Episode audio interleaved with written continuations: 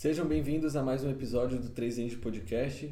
Estou aqui com meu amigo Guilherme mais uma vez. Oi, gente, tudo bom? Se vocês notaram alguma diferença, estamos na primeira vez fazendo um episódio presencial nesse estúdio provisório. Porque esse é um episódio especial, estou aqui com Alexandre, que é um engenheiro mecânico e por coincidência ele é meu irmão.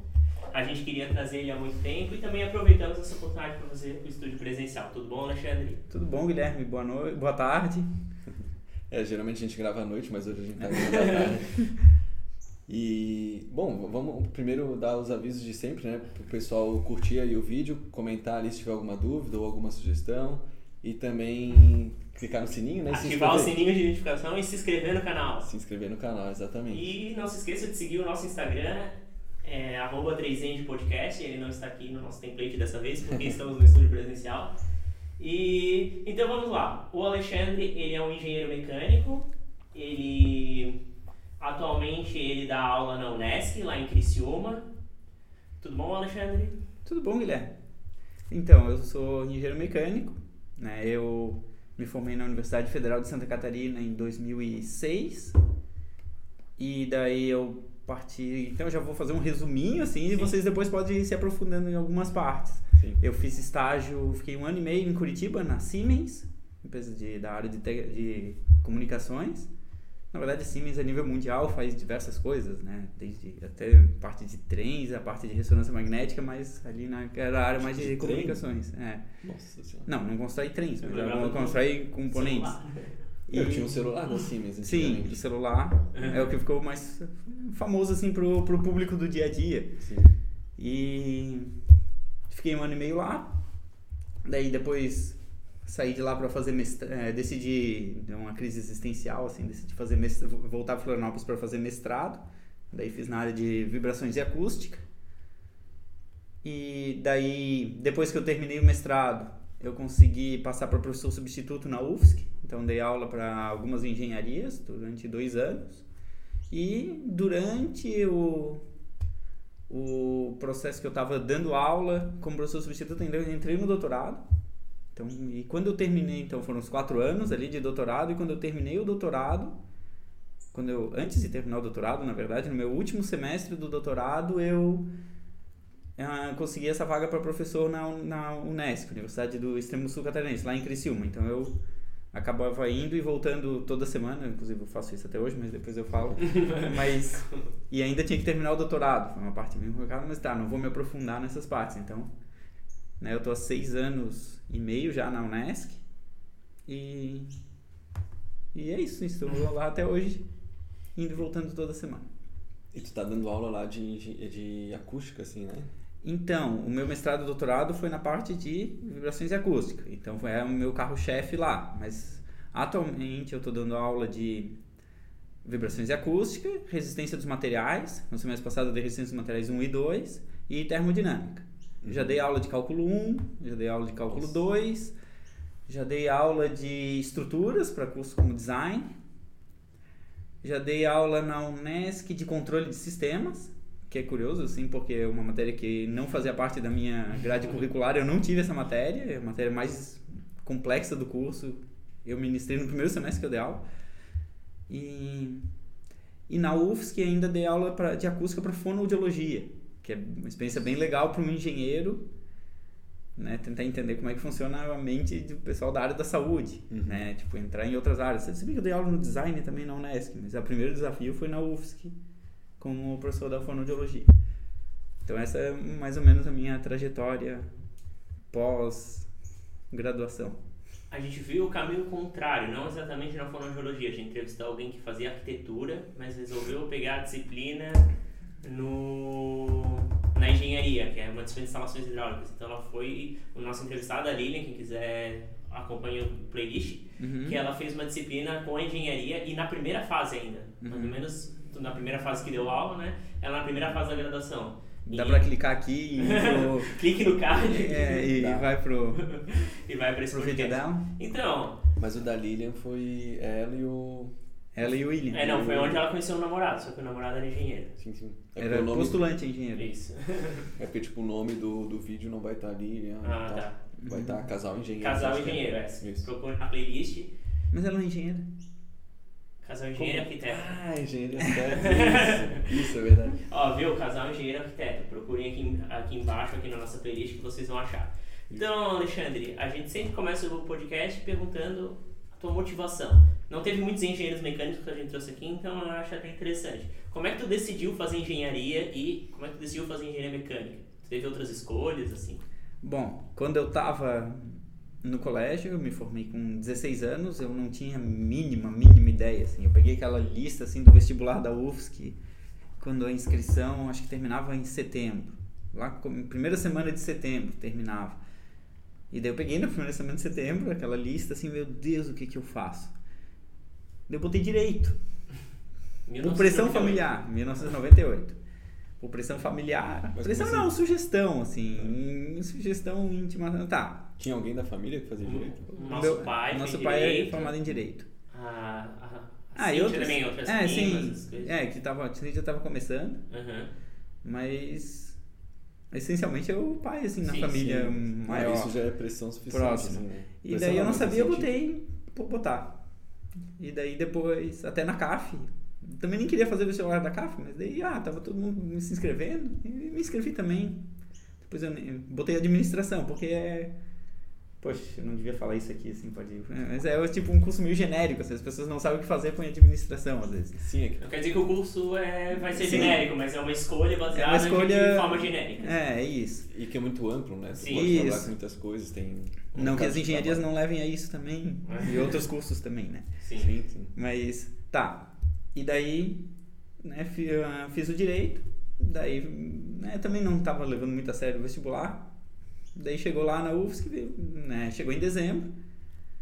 Ahn, fiz, né, normal. Não acabei nem passando. Mas depois eu vi que nas chamadas seguintes, depois de uns dois, três anos, por acaso, assim, uma curiosidade, eu fui pesquisando retroativo e eu vi que eu era o próximo a ser chamado. Nossa. Nossa, é, isso eu nem me lembrava. Pois é. Se eu achei até a última, eu achei até, sei lá que chamada, assim. Tá, dois anos depois eles ainda estavam chamando. Não, eu Não, ele- pesquisei as chamadas por foi- alguma curiosidade de alguma coisa, assim. Nem sei se foi dois anos, talvez mais tempo depois ainda. site da UFSC. É, eu fui. Você coisa, eu não sei de onde é que deu na minha cabeça, assim, que eu decidi procurar Mas aí tu viu que eles por tinham curiosidade. chamado? Não, que eu Não? seria o próximo Ah, da tá. lista. Mas não teve... Não teve, Não teve. eu acho que não teve essa chamada. Uhum. E se teve, eu não, então não me aprofundei muito nessa pesquisa. Mas os cursos como Direito e Medicina geralmente tem 16, 17 chamadas. Direito menos, assim, mas Medicina vai indo, porque É. quem faz em Medicina Faz faz, em em os lugares. 30 milhões de lugares. Daí vão chamando, vão chamando, vão chamando. Claro que a diferença entre o, o na época, quando. Considerando classificação geral, né? Entre o centésimo e o do centésimo é tipo meio ponto, assim, porque É, a pessoa que faz medicina, as notas são muito próximas. Nossa, assim, Eu sei porque o meu amigo ficou por um ponto de passar e ele ficou umas, tipo, 40 posições. Daí, no, daí eu, eu acabei passando na CAF para administração. Eu passei em primeiro ainda, mas também. Acho que isso também é dica, né, para quem tá fazendo vestibular. Fazer relaxado, porque eu não tava muito aí. Eu decidi no dia fazer a prova, a gente tava em bombinhas. Daí eu, né, falaram: ah, vai ter vestibular amanhã e tal, tu não queres fazer? Daí eu não sei e tal. Me, daí me convenceram, daí eu fui pra Floripa. Fiz e voltei. Tipo, primeiro entregar, assim. Era em Nossa. dois dias. Né, mas daí fui bem rápido, já voltei. Isso me ajudou a fazer relaxado, sem compromisso e me ajudou a, sei lá, não ficar, né, ter uns esclarecimentos algumas questões.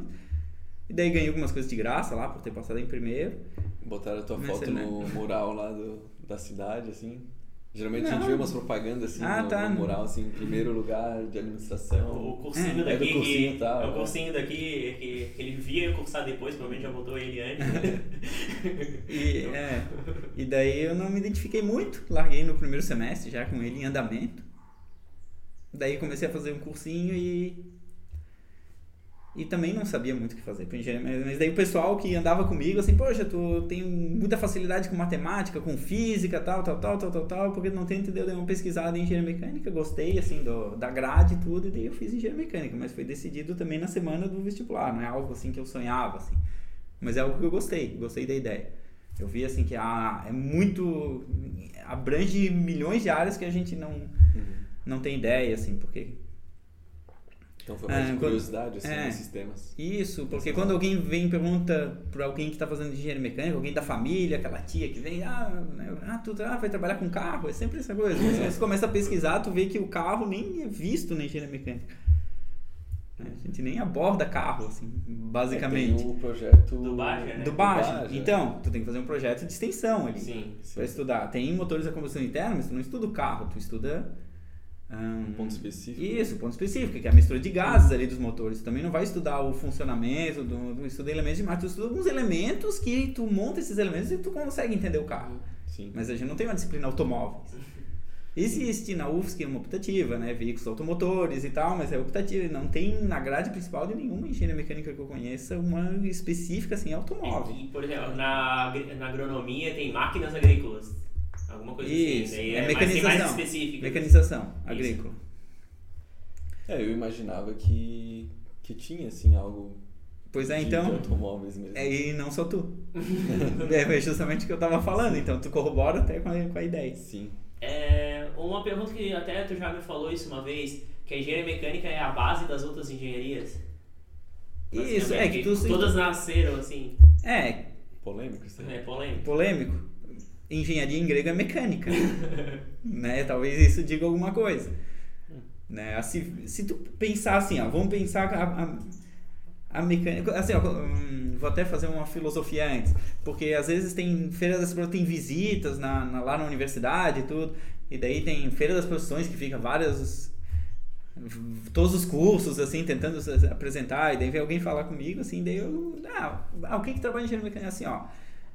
Se Deus tivesse uma profissão, ele era engenheiro mecânico. Entendeu? Porque mexe com tudo. Ele não é físico, porque senão ele ia ficar teorizando, ele não ia fazer nada. Ele não ia não é engenheiro civil, porque senão ia ficar tudo parado. Então, tipo, né? A engenharia mecânica, a, a civil é a parte estática, né, da, da engenharia, né? Porque eles não, não se aprofundam na ideia do movimento. Então, a mecânica ela estuda a parte estática e a parte dinâmica. Entendeu? E a civil é pega a parte estática e se aprofunda. E daí da mecânica saiu a engenharia química, né, que daí trata dos materiais, tudo, saiu a engenharia, to, todas as engenharias acabaram sendo, né, das ideias da mecânica. Né, até oficialmente, talvez como profissão, talvez seja engenharia civil. Mas engenharia civil, inclusive em alguns países, o civil, por exemplo, eu trabalhei com chilenos e eu vi, ah, eu sou engenheiro civil acústico, daí eu, poxa, civil acústico, assim, que depois eu fui descobrir que na maioria dos países quando tem engenheiro civil alguma coisa, o civil é porque não é militar. Ah. Entendeu? Então a gente tem essa confusão assim quando vai pesquisar sobre origens. Então não quer dizer que a primeira engenharia oficial foi a mecânica, mas é a ideia assim, Uhum. né? Porque antes de morar em casas, o, o ser do paleolítico ele tinha que fazer ferramentas e armas para caçar. Sim. Ele vivia nas cavernas ainda, então, né? Acho que foi a primeira engenharia que o ser humano fez. É, eu tinha a impressão que a primeira era civil. Eu também pensei, eu- uma vez eu tive essa conversa com ele, achava que a base de todos era civil. Mas como. Mas a civil não tem movimento. É, Sim, sim. isso daí fez todo sentido. É, então, e a mecânica a gente estuda movimento, tanto que vibrações eu até às vezes falo assim, ó, a parte estática é o começo do gráfico, onde a frequência é zero, depois tudo é a parte dinâmica. Então é só um ponto do gráfico, é a parte estática, que é o que, né, essa parte da civil, que é importante, não não estou desmerecendo as outras engenharias, eu só estou falando de abrangência. Né? Então, a climatização, tudo. é, A a mecânica assim abrange tudo e cada parte acabou saindo para uma diferente. Né? Geração de energia tal, então vai. Acabou saindo. Então, essa é a ideia. Não estou querendo ser soberbo da engenharia, eu até brinquei com essa parte do, né, de Deus, mas é porque a abrangência assim, é, é muito grande assim, em termos de possibilidades. É porque a engenharia civil também, as organizações, as primeiras grandes organizações de engenharia civil na Idade Média eram a maçonaria, né? Uhum. Falo, daí eles tinham conhecimento da conhecimento de engenharia mesmo, que eles ensinavam para os seus aprendizes e eles que faziam as estruturas, os castelos, essas coisas. Eles não eram eles que faziam, eles que projetavam, no caso. Sim. E É. É isso que fica, acho que, na cabeça das pessoas. É, e também ah, a engenharia do Império Romano, as construções todas, Uhum. mas também eles tinham as máquinas de guerra, né? Então, de qualquer É. forma, eu precisava de Sim, tudo, é que a é. gente lembra sempre mais da civil. Uhum. Mesmo porque o estereótipo do engenheiro é o engenheiro com capacete de engenheiro civil, assim. É. Se bem que É. puxando pro nosso lado, na Inhomer já tinha os aquedutos. Eu, eu, queria perguntar uma coisa, aproveitando aí, falando aí sobre o, o, o como é que eu posso dizer? O, não é o currículo, a grade talvez de disciplinas de, dos cursos. Tu falou que começou ali administração e não se empolgou muito, assim, não curtiu muito, né? Mas o que, que tu chegou a ver lá, assim, que fez ah, era muito básico. Hoje eu também não saberia se eu gostaria do curso, porque não posso dizer, porque os, todos os Mas cursos... as matérias que tu fazia nessa primeira fase, assim? Ah, tinha teoria geral da administração, tinha parte de sociologia, tinha matemática financeira. Nenhuma dessas agradáveis. Ah, assim. matemática eu achava tão básico que lá, assim, é. porque a gente... É, porcentagem, umas é, coisas assim. juros compostos e juros simples? Nem sei se chegou a juros compostos. Nossa ali, mas era o começo, assim, era tudo básico, eu não conseguia entender o curso ali naquele momento. Inclusive, assim, muita gente desiste nas primeiras fases, mas nas primeiras fases ainda elas escondem muita coisa do que vem pela frente. É importante conseguir visualizar o que é, tem que chegar pelo menos ali na terceira, quarta ali para conseguir enxergar ou conhecer a estrutura de laboratórios, alguma coisa assim para tentar Sim. se empolgar as pessoas que, né, tudo bem, às vezes dá um. Não, não é isso que eu quero já na primeira fase. Uhum. Mas podia dar uma chance tentar conhecer alguma coisa que está por trás do curso que as primeiras fases não mostram. Sim. Isso é com todos os cursos, é muito a difícil. engenharia também, a engenharia a gente vê muito as matérias básicas, cálculo, física, uhum. química, e a gente não vê tanta aplicabilidade assim de primeira. Tirando os cursos técnicos e tecnólogos que a gente viu, que dele já tem projeto integrador. Ah, tá, sim, porque a ideia do técnico é isso. Tem, tecnólogo também. Uhum. A, gente, a gente entrevistou alguém que fez tecnólogo. Sim. Daí ele já. É, engenheiro de controle de automação, né? O Gabriel. Ele daí ele, Sim.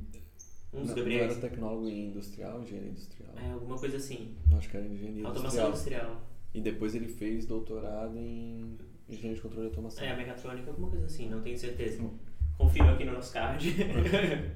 e, e aí, então, comparando aí a administração com a engenharia mecânica, na engenharia mecânica tinha é, tu conseguia visualizar melhor, assim? A... Hum, também não. Também não? é, não, cálculo 1, física 1. Era uma continuação ali, aprofundamento do que eu já tinha visto no colégio. Sim, ali. É, um monte de cálculo 1 começa com funções, começa com funções, entendeu? Física, tu via aquela física de dinâmica, mecânica geral ali que tu via no colégio, entendeu? Química também, então começa essa parte básica, assim. Né? Tu não foi, eu, é, tipo, emendava muito. Então não dava para visualizar. Mas daí ali eu já tinha um ano a mais, tá? 17, mas tá, é, eu já tinha um ano a mais, entendeu? É, lembrando que o, o Alexandre, ele entrou um ano mais cedo no colégio, por é, isso que ele tá. Ele, ele, entrou na, ele entrou na primeira faculdade com 16, né? Depois na segunda com 17. Como as pessoas normalmente entrariam. E daí. É, é e daí não dá mais. Ah, eu tinha. Nossa. Daí eu vou tentar. Né? Daí eu fui né, fui entendendo melhor o curso. Sim. O, isso aí só acontece no presencial. Né? Só acontece no presencial, mas não, essa é derrubada. Mas então, tu chegou a desistir de administração, mas por que que tu resolveu, ah, vou seguir com engenharia mecânica realmente para conhecer, assim? É, sim, tu, porque... tava gostando, pelo menos, da básica? É, não, não sei, eu tava... Eu já tava me sentindo melhor, assim, não tava me sentindo, é uma questão de sensação, assim, ah, vamos conhecer, assim, o curso parece ser interessante ali para frente. Daí eu, ah, vou dar uma, vou tentar. E o pessoal da, da tua turma, assim, também influenciou para tu continuar, assim? Tu fez amizade? Não, não, não, a turma era meio, mais ou menos, assim, separada, não era... Tinha alguns que se ajudavam, outros não, fiz alguns, né, algumas amizades, tive afinidades ali, mas não foi o decisivo. Na minha primeira fase, tiveram algumas desistências. Eu me lembro que teve um que saiu para fazer música, Nossa. mas não teve música na UDESC. Um outro, assim, foi desistindo aos poucos, daí eu fui descobrir porque na engenharia tem esse fenômeno de que, ah, eu tenho que fazer cálculo 1, física 1, daí tu não precisa fazer na engenharia mecânica, tu pode fazer na UFSC tem essa liberdade bem fácil, assim, de fazer, então, às vezes tu quer o melhor professor, melhor horário, mas daí ele não é o que dá aula para tua engenharia. Sim. Então, claro, nas outras, na Unesc também eu vejo que alguns fazem isso, mas na UFSC eu acho que ainda é mais. Tem muito mais. Tem muito mais, mais engenharias e mais horários Sim. e. Né, como é integral. Então eu acabei fazendo, ah, cálculo 2 eu fiz com a civil, cálculo 3 eu fiz com a automação, então eu acabei conhecendo muita gente. Então uhum. se alguém da minha turma desistiu, alguns eu acabei nem sabendo ao longo Sim. do curso, porque eu não via mais. Às vezes essas pessoas também eu posso, ah, às vezes ele tá fazendo que nem eu ali, meio espalhado. E não tinha uma disciplina que unia todo mundo, né? Não tinha introdução em engenharia mecânica, né? Então, é só na primeira fase introdução em engenharia mecânica. Ah, tá. Todas as outras Segunda, dava pra terceira. fazer com outros cursos. E tu volta a ter disciplinas específicas que é só engenharia mecânica. Deixa eu ver. Não sei se na, a termodinâmica outros cursos têm. Termodinâmica era a quarta fase. E daí ali, mas até a terceira, ali, até na quarta, na quinta, ainda tem disciplinas em comum. Mas ali da quarta pra frente começa a ter uma ou outra que é só da Uhum. tua engenharia. Uhum. Isso todas as engenharias acho que são assim. Sim. Inclusive na Unesc, só para fazer uma comparação, Unesc que eu tô dando aula agora, teve uma mudança de currículo para fazer esse núcleo comum. Uhum. Né? Então, Entre ah, vamos fazer entre todas as engenharias nas primeiras fases. E daí tem essa mesma ideia. Ah, na quarta fase, daí, né, na quarta fase entra a disciplina específica do curso. Na terceira já uma, na quarta duas, entendeu? Então, daí cada uma vai vai se separando, mas a primeira é uma, é um currículo, as primeiras é um currículo comum. É, eu vou fazer um comentário, porque a gente sempre pergunta como é a disciplina de cálculo aqui. Eu sei que em cálculo, foi cálculo 2, né, que tu fez com a autora do livro de- do cálculo, não foi? Isso, com a, Como com a Miriam. É, ele fez com uma Eu das... fiz, é, é bem, foi bem complexo. Como é que Assim, foi essa puxava- experiência? Cara, o cálculo 2, não, foi legal, foi bem puxado. Ele fez com a autora de um daqueles livros de Aqueles cálculo. livros clássicos de cálculo. Eu conheço a Miriam da- a. Diva- a Diva A Diva, é, a Diva e Miriam Bus, elas que são as autoras. A Diva Ah, Maria também. Fleming. Mas aí tu não fez com a Diva, tu fez não, só com a outra. né? Isso. Ah, tá. E como é E ela foi? era professora ou aluna? Não, ela Ah, era professora. Ah, professora. Não, sim. é- Eu tava pensando, será que ela tava escrevendo um livro? enquanto não, tava não, não, já, o livro já estava escrito por ela. Inclusive, Sim. quando eu fiz, ela era uma das E ela autoras tava do dando livro. aula ali na, na UFSC. Na UFSC, porque é a editora da UFSC, né? E daí, né, eu, eu fiz, ah, fiz hidráulica pneumática com um, um professor que escreveu o livro. Teve outras, assim, E ela porque... indicava o livro dela pra, Ah, pra é. estudar. né? Os outros também, né? Assim, É da editora da UFSC, normalmente, e o livro é bom mesmo. Sim. É um livro legal, assim. Quando eu dei aula de cálculo 1, eu usei ele como base. Eu tinha outros ali, mas, ah, eu gostei mais... Eu nunca abri os livros, eu só usei a expressão dos as explicações dos professores mesmo. E como é que é ter aula com uma autora de um livro de cálculo? Tipo, a didática dela é muito boa? Ou... A didática dela era boa. Ela puxava bastante, assim, na- nas avaliações e ela se aprofundava bastante no- nos assuntos também. Uhum. Mas eu conseguia compreender. As provas eram muito difíceis também, As provas eram, eram bem difíceis. porque cálculo 2 é... É, cálculo 2 é, é bem Mas puxado. só exercício do livro, assim, na prova. Não, ou ela, é, ou ela, ou ela É. fazia as Não, provas e depois é, atualizava o ela incentivava bastante o uso, incentivava o uso bastante de, de programas assim para auxiliar, tipo Maple. Ela incentivava o Maple, eu nunca esqueço, assim, a usar para, né, ser um extra na compreensão dos cálculos. Inclusive eu usei, pô, né, eu me inspirei nisso quando eu dei cálculo 1. Depois eu posso até explicar alguma coisa assim. Ou já posso puxar agora, porque quando eu. Porque, ah, vai voltar.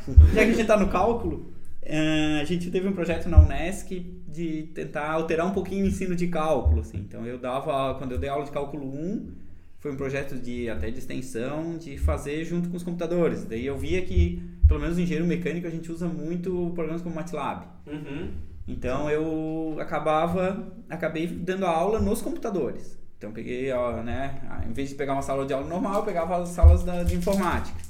Então tentar ensinar e fazer o aluno assim, ah, resolver alguma integral derivada, então ele consegue visualizar, deixava inclusive usar nas provas. Visualizar o. Porque ele, ele tinha, tudo bem, ele precisa ter o raciocínio e fazer a conta. Ele tinha que. A prova era feita à mão. Sim. Mas ele tinha o computador na frente dele. Ele podia, se ele soubesse programar, ele conseguia conferir o resultado já, pelo menos. Né? Se ele quisesse se aprofundar mais ainda, ele conseguia fazer o passo a passo. Mas isso na Então aula de é- cálculo? Na aula de cálculo.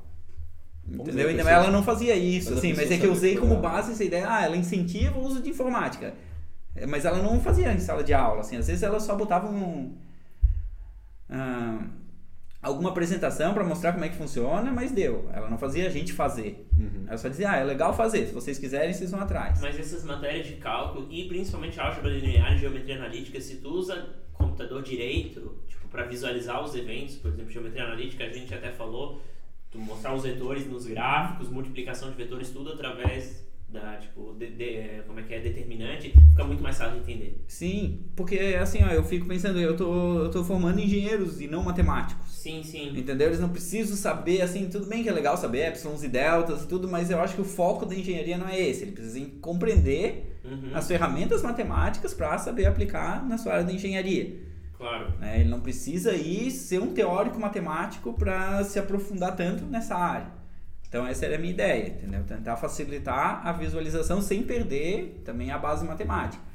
Porque eu vejo que às vezes os alunos chegam ali na sexta, sétima fase, né, a X mais B, Y, e eles não sabem o que fazer, de joga pro outro lado, joga pra baixo dividindo, então É, às vezes já- tem essa parte também que não pode falar, né? Eu já peguei alunos que tu põe D, como é que é? Q na quinta. Q na, tu tem que, que eles não sabem fazer, tipo, Q na quinta igual a. Desculpa, Q na um quinto igual a 5. Eles não sabem passar um quinto pro outro lado. Ah, tá. Isso daí Sim. é essa coisa que é mais complicada. Olha, o assim. que eu vi no último semestre, isso daí já é, já é muito avançado para alguns que eu vi no último semestre. É. Não, eu achei massa essa questão do, do usar o MATLAB, mas eu fiquei chocado ali quando tu falou da programação, porque eu fui ter programação na universidade na quarta fase, eu acho, Terceira fase. em cálculo numérico. Cálculo numérico é na terceira. Eu Tá, tive terceiro. introdução à programação antes. É, na segunda é introdução Isso. à programação, na terceira é cálculo Então, numérico. mas em cálculo 1 tu já Cálculo deixava um. eles usarem o MATLAB? Isso. Eles É não precisam saber muito, mas pelo menos ter uma base assim, ah, como é que eu faço a derivada? Como é que eu faço a integral? Integral não ainda, né? Mas Sim, assim, ah, mas aí limite, tu- começa com funções, limite, Uhum. vai do passo a passo, assim. como é que faz um gráfico? eles. É, plot, função. Sim. Tu ensinava eles? Eu ensinava. Ah, tá. Tá. É, daí... É, Isso é bom. interessante. É, uma coisa que eu acho legal até que tu falou de mostrar o programa é porque normalmente, principalmente integral, me lembro que em cálculo numérico a gente não resolvia as integrais na programação exatamente como a gente resolve à mão. Não. Porque a gente usa o conceito de integral, que é coisa de área, essas coisas, e para calcular a integral num- na programação. Derivada também. A gente, normalmente a gente, no- nos livros e à mão, a gente pega aquelas derivadas que é só trabalho manual. Só que tem umas derivadas compostas tão difícil que é muito mais fácil fazer uma coisa chamada derivada numérica. Tu pega os valores e faz o conceito de derivada, que é a inclinação da reta. Eu, inclusive, fiz isso no meu projeto, pra, porque a derivada tinha log e, e potência dentro, e não tinha como fazer à mão. Tinha, teria sim, mas era um trabalho desnecessário. Eu fiz a numérica e deu bons resultados. Então, a- o aluno tendo essa visão do, com, do computador, ele consegue, acho que até pescar mais os conceitos. Isso é tipo, Isso. o conceito da, da propriedade daquilo, e não só a mecanização do procedimento. É, e daí quando tu pega esse fenômeno, tu consegue entender assim, ah, poxa, lá na frente, em algum Uhum. projeto, em qualquer disciplina, ah, eu tenho que achar, ah, qual é o máximo, sei lá, terminar o máximo de temperatura que é atingido nesse processo, ou vibrações, ah, qual é o máximo de, de amplitude. Então, Uhum. poxa, máximo, é, se eu sei derivada, eu sei que é quando a inclinação é zero, entendeu? Uhum. Então, saber que a inclinação é derivada é zero, isso ajuda. Então, o legal é tu entender o fenômeno. Uhum. Mais do que tu saber só fazer a conta, que é importante, né? Pra tu não ficar se tropeçando sozinho. Mas o fenômeno que é o importante. Então, se tu consegue fazer essa parte numérica, entender esses conceitos, então eu acho que para a formação do engenheiro é importante.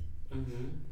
E, e daí, no início ali do curso, tu chegou a fazer alguma, alguma disciplina optativa ou então alguma monitoria, alguma coisa extracurricular, assim? Como é Não, começo do curso foi Não? só as disciplinas. Hoje, assim, ó, como a maioria das pessoas, talvez algumas pessoas no podcast, né, que vocês, na, na entrevistado de vocês, em qualquer área, vai dizer assim, poxa, no fim do curso, se eu olhasse pro começo e falasse pra mim mesmo, eu faria um monte de coisas diferentes. Uhum. Tá? E, é, hoje, é, né, se eu falasse pra mim, eu incentivaria já a fazer muita coisa no começo. Mas eu não, não tava lá pra falar pra mim mesmo. entendeu? Então eu fui, A gente vai aprendendo com os erros. fui levando. Né? Muita coisa, mas assim, há muitos erros fez? que eu cometi. Fez essas atividades Não, eu fiz. Não, eu só mais pro fim, assim. Sim, de- de- sim. é, mas é, eu, no começo, nada. Uhum. Entendeu? E daí eu tento incentivar os meus alunos a fazer. Mas tu aproveitou a universidade, tu fez esportes na universidade. Fiz esporte Isso na é universidade. porque tem gente que, ah, só é bom trabalhar o corpo também. Tanto que tu disputava o intercursos, né, pela mecânica de futebol. Isso, é, eu joguei no time da UFSC. Eu acho que Joguei no time de campo. participou de esporte aqui no podcast. Só da Atlética, né?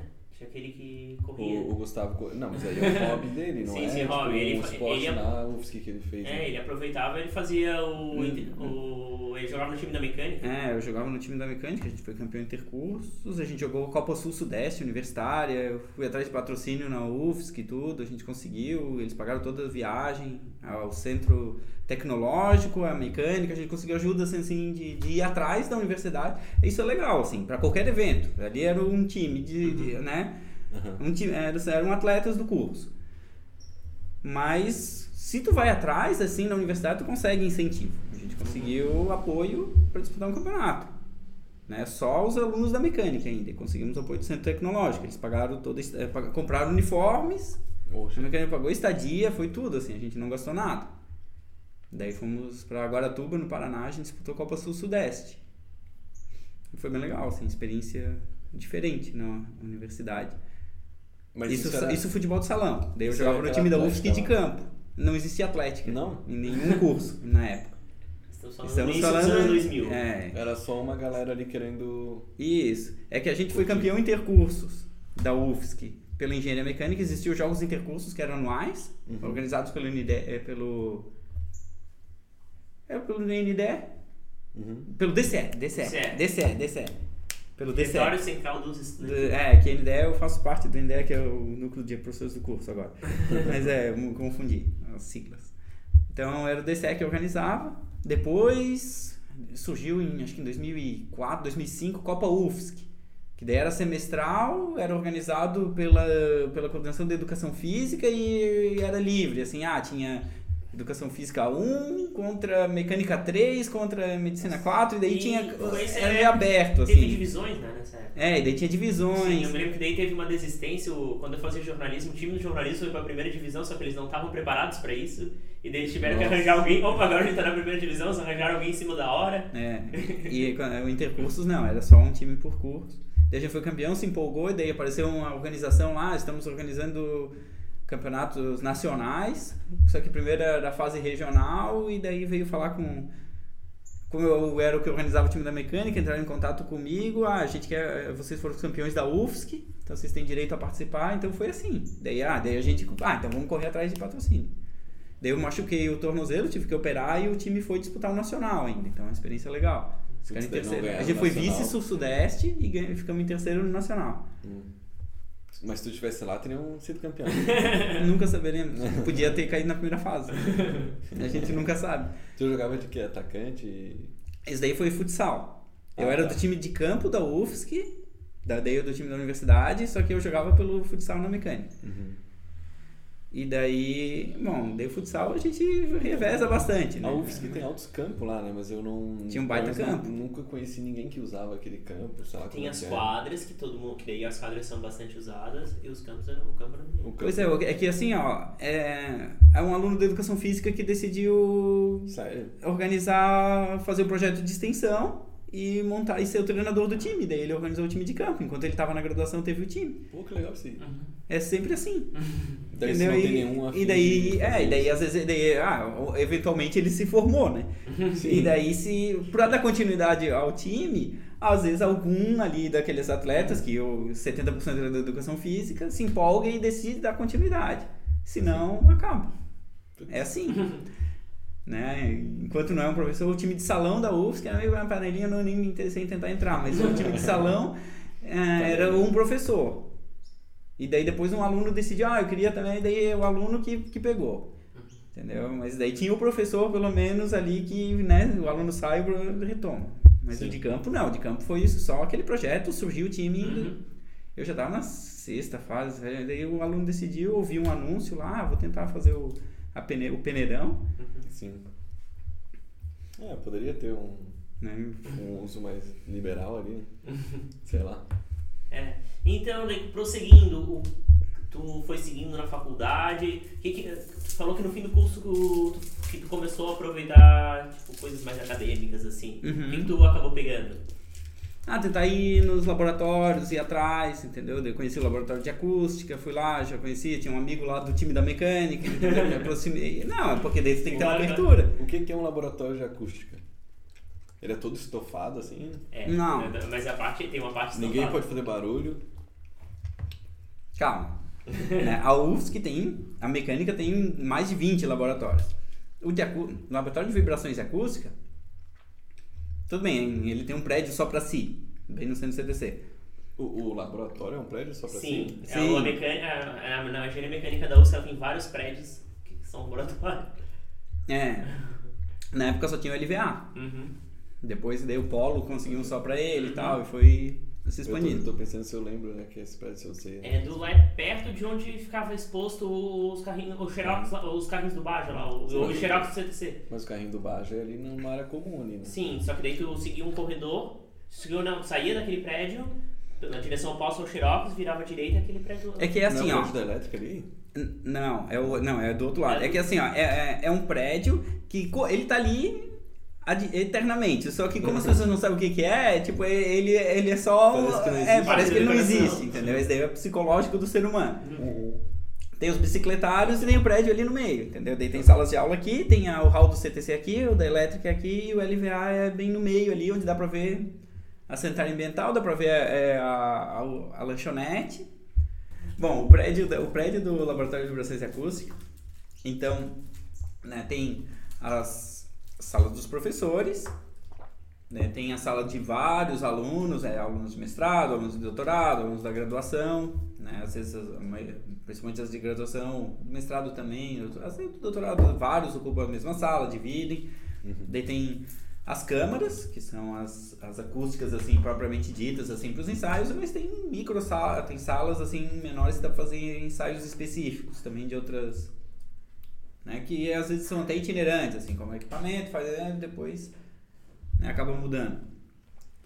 Então, a câmara em si, né, tem as câmaras, tem- bom, tem a as duas reverberantes, que o que é uma câmara reverberante, que tem aquela som de aquela sensação de reflexão do som quando a gente entra num espaço, numa construção vazia, isso é um clássico assim que as pessoas lembram, ah, entrei numa, num lugar recém-construído, né, aquela, aquele apartamento novo, não tem nenhum móvel, fica aquela sensação do som refletindo, aquela sensação... O eco. O eco, aquilo que É. a pessoa grita, oi, oi, ó. É, que não é. Tecnicamente não é um eco. A reverberação é, tá, é um termo muito mais curto, mas é isso aí mesmo. Mas de forma mais coloquial, então fica ecoando ali o som refletindo. Tem uma câmera que faz isso. Não, ela é, é. simplesmente não tem nada pra absorver o som. Então Sim, tu vai lá, ela bate sim- palma, a palma fica refletindo durante um tempo. isso. Isso. Né? Então tem ensaios específicos que é necessário uma câmera assim, para caracterização de alguns materiais e tudo. Inclusive, é, tem duas câmeras reverberantes, uma do lado da outra e com uma parede bem grossa no meio. Então dá para fazer ensaio de perda de transmissão de, de equipamentos. O que é de transmissão? Tu pode botar, ah, eu quero saber se essa janela é boa. Daí tu põe entre uma câmera e outra ali, tu encaixa direitinho ali Não, e gera o som num lado e assim mede no outro. encaixa direitinho? Porque tem uma, tem que tem, realmente- uma parede e tem um espaço que tu consegue colocar coisas ali. Qualquer janela, assim. É, é, é uma porta com muito grossa que tu consegue abrir, entendeu? E tu consegue montar alguma coisa ali no meio entre as câmeras. Ah tá, não precisa Porque- É. tipo, abrir o- a parede, rebocar e tal. botar Não, não, não, não. É porque tecnicamente a parede é muito grossa, então o som, se tu joga com tudo fechado, tu joga um som numa câmera, tu não vai ouvir na outra. Uhum. Então a partir do momento que tu abre e põe alguma coisa ali no meio, é só transmitido e tu consegue pegar a propriedade daquele equipamento. Sim. né? Pode ser uma fuselagem de algum veículo, pode ser uma, né, algum equipamento novo para construção civil, alguma coisa assim, ou janelas e tal, tu pode botar o que quiser ali no meio. Tá? Então tu consegue medir a perda de transmissão. Tu joga o som num lado e mede do outro. Claro, existem técnicas que também aí aqui também não convém aprofundar tanto, mas né, o básico é isso. Então testam janelas. Tem alguma outra coisa bizarra assim que tu já testou lá? Eu nunca testei lá assim caracterização de materiais. Ah, mas dá para testar carcaça de avião também, Nossa. né, da aeronave. Que faz Porque a tem muito projeto da da- Embraer lá. Sim. É, depois ele. Ou a aeronave é legal de falar. A aeronave tá. Toda engenharia mecânica tipo tá na aeronave. teria? Ah, tá por causa da turbina, assim e tal? Claro, que barulho que teria numa aeronave. é um lugar silencioso. 140 decibéis ali do lado. Então a parede do avião ela é super. Pois é, então vamos no avião então. Depois eu falo, termino o o LVA. O avião é sensacional. O avião, a aeronave, ela, ela pega uma engenharia assim imensa. A, a parte acústica, olha aqui, ó, tu tem uma turbina de aeronave, se tu fica do lado dela, tu fica surdo. Mas Sim. as pessoas estão do lado dela, só que tem uma parede do, do avião no meio. E um bom isolante acústico, Nunca parei pra pensar. pois é, e eu já ouvi, sempre quando eu conto isso, eu ouço a mesma frase. Inclusive, né, quando eu fui pra Criciúma, eu dei carona. Ontem, a menina falou a mesma coisa, quando eu falei a mesma história do avião. E. ela teve um podcast particular pra ela. Não, ela só ficou curiosa ali pra saber. Daí tem a, a turbina e as pessoas estão dentro. E um material que. ah, o que tem. ah, o tipo de material de estrutura que tu usa pra isolar o som, ou seja, tu não transmitir, tu não deixar ah, né, quem tá. ou que tá no outro ambiente perceber o som né, do ambiente adjacente, é material pesado, material denso. Uhum. Essa é a ideia. Né? Ou né, tu ganha peso deixa aumentando a espessura. Ou usando um material mais denso. Então, ah, só que no avião tu não consegue isso. Tu não pode. Sim, Né? A ideia do avião é justamente o contrário. Ele tem que ser leve. Ele tem que ser muito leve. Tanto que eu dou aula de resistência dos materiais. E isso daí não entra no avião, porque o avião não precisa ser resistente. né? Ele não é projetado para resistir à queda. Senão ele não ia su- subir. É, sim. entendeu? Então, né, a ideia do avião né, é ser aerodinâmico, é ser eficiente, o combustível, tudo, tu- né, a queima de gás, tudo, motor. E aí tem que ser acusticamente também agradável. E, então tem um monte de técnicas ali que usam, materiais que absorvem o som, tem né, a parte de cavernas ali, tudo, tudo que direciona a geometria que faz a, né, a- essa, essa parte de não deixar o som da turbina chegar dentro. Uhum. E tem um monte de partes do avião que tem que ser controladas, tipo sistema de condicionamento de ar, ele, ele também faz barulho, um monte de coisa, né? Um monte de partes do avião, o escoamento do, do, do ar externo também faz um barulhão, então é, é um monte de, de, de partes que estão fazendo barulho, mas as pessoas lá dentro não estão ouvindo. Uhum. Então, eles não ouvindo com. E, e- e- e o vidro da janela com aquele furinhozinho ali, não, não, não vem um barulho pelo furinho? Tem um furinho na- no vidro da janela, né? Não, Sim, tem. não tem um furinhozinho? Não, senão ia despressurizar tudo? Não, é um furinhozinho assim, Não. que acho que tá... Não, Acho que é só entre um... não sei. não tem. Ah, não, tu tá falando o vão entre uma janela e outra, não um furo no meio da janela. Eu tô falando daquele furinho que tem embaixo da janela, assim. Que furinho Tipo um furinho janela? de... Tipo como se pegasse um prego e fizesse um Não furinho. pode, imagina. Pra... É alguma- Olha a pressão Mas aqui lá ele- em cima. Mas é alguma coisa assim, eu não sei nem eu não sei nem se chega o furinho até o, o lado de fora da janela ou se é só algum outro. É, um furo pequeno. Essa, é, é, hum, em termos de acústica, o furo é um. É, É, a, é, a vedação é um problema. Porque tu pode comprar a janela mais cara, Uhum. mas tu deixa ela um pouquinho aberta, o som entra. O som é a vibração das moléculas do ar. Sim. Sim. Né? Se tu deixa ali, ele entra. É que nem tu. Tu encher uma caixa d'água. Ah, um- ah, eu quero que nunca rache ali. Então, como mas daí tu faz um furo, pronto, vai vazar. Sim. Pode ser o material mais recente do mundo, vai esvaziar. Então o som é assim. É, o, som, a- o, né? o som encontra uma maneira Uhum. de entrar. Né? Como pe- pelas frestas. Né? Tudo bem, se for muito pequenininho vai entrar menos e tal, mas sempre alguma coisa. Então tu piora tudo. Então tem que cuidar, mas ali muito pequenininho, mas vai entrar alguma coisinha ainda. Mas Uhum. não. Eu só tô pensando só pela pressão mesmo, porque É, a câmera é existe- pressurizada. Ah, então. Existe Deixa eu ver se eu técnicas de ambientes internos, né? Por quê? Porque ambientes internos, eles tu consegue fazer um controle mais fácil das da- das frequências mais agudas, que são as frequências mais altas. Pi! Não, não quer dizer que vai ter apito, mas né, irmão? O pessoal que estiver assistindo aí pode pesquisar na Ah, internet. tá. Mas- Furinho na janela do avião. é clica no, no link aqui Sabe- que eles vão sabe- botar. Não sei se tu já reparou, se tu já ouviu falar disso. Mas ele não é um furo que sai. Tipo, não é um furo. Tu não, se tu É. enfiar um canudo ali, Eu acho que não tem. vai furar uma agulha É ali. uma válvula de res- respiro e permite que a pressão entre a cabine e entre a cabine de passageiros e a fuselagem externa se mantenham equilibrada. Então acho que não é até o fim. Eu acho que tal. Ah, boa, boa pergunta. Não é porque eu fico pensando Não, da mas pressão. A fuselagem é o quê? Fuselagem. Não, não, a fuselagem é Fuselagem a... externa. Então, é a carcaça ali. Então talvez seja um furinho entre a cabine e o interior da carcaça, talvez. Talvez Não, não pode ser que daí essa pressão ali seja. ele Só que é um furinho tão pequeno que, é, não, que, que é-. É, que não seja algo muito instantâneo, que faça algo assim, tipo, muito gradativo de equilíbrio. Uhum. Fala isso pra um tubo que tá acima da, acima da, da linha pesométrica, pra tu ver o que é um furinho, pra tu ver o que vai acontecer. Descobre o que vai acontecer com a água. É, mas talvez se ele tá equilibrando a pressão, né? Daí ele tá sempre equilibrando. Então, fez. Não, É que o furo não. não, chega lá em cima, não tem como. Não sei. E Mas esquecemos o furinho, deixa o furinho Vamos, pra lá. vamos deixar o furinho pra lá, vamos voltar pra carcaça do avião. É. Cara, só Então, pra situar é- na tua vida, que ponto da tua vida está isso? Acho que pra lembrar os ouvintes. Ah, agora já não tá mais na minha vida. Agora gente tá em explicação de acústica, né? Que já tá no. Não, mas tu descobriu doutorado. essas coisas do avião no, Ele- no laboratório. É, ele- É, a gente estuda. Tu entrou como voluntário, né? No, no laboratório de vibrações e acústica. Na graduação ainda. É. Mas bem no final, assim. Uhum. E. Então tem essas cabines que são. que tem aquela parede grossa entre elas, né?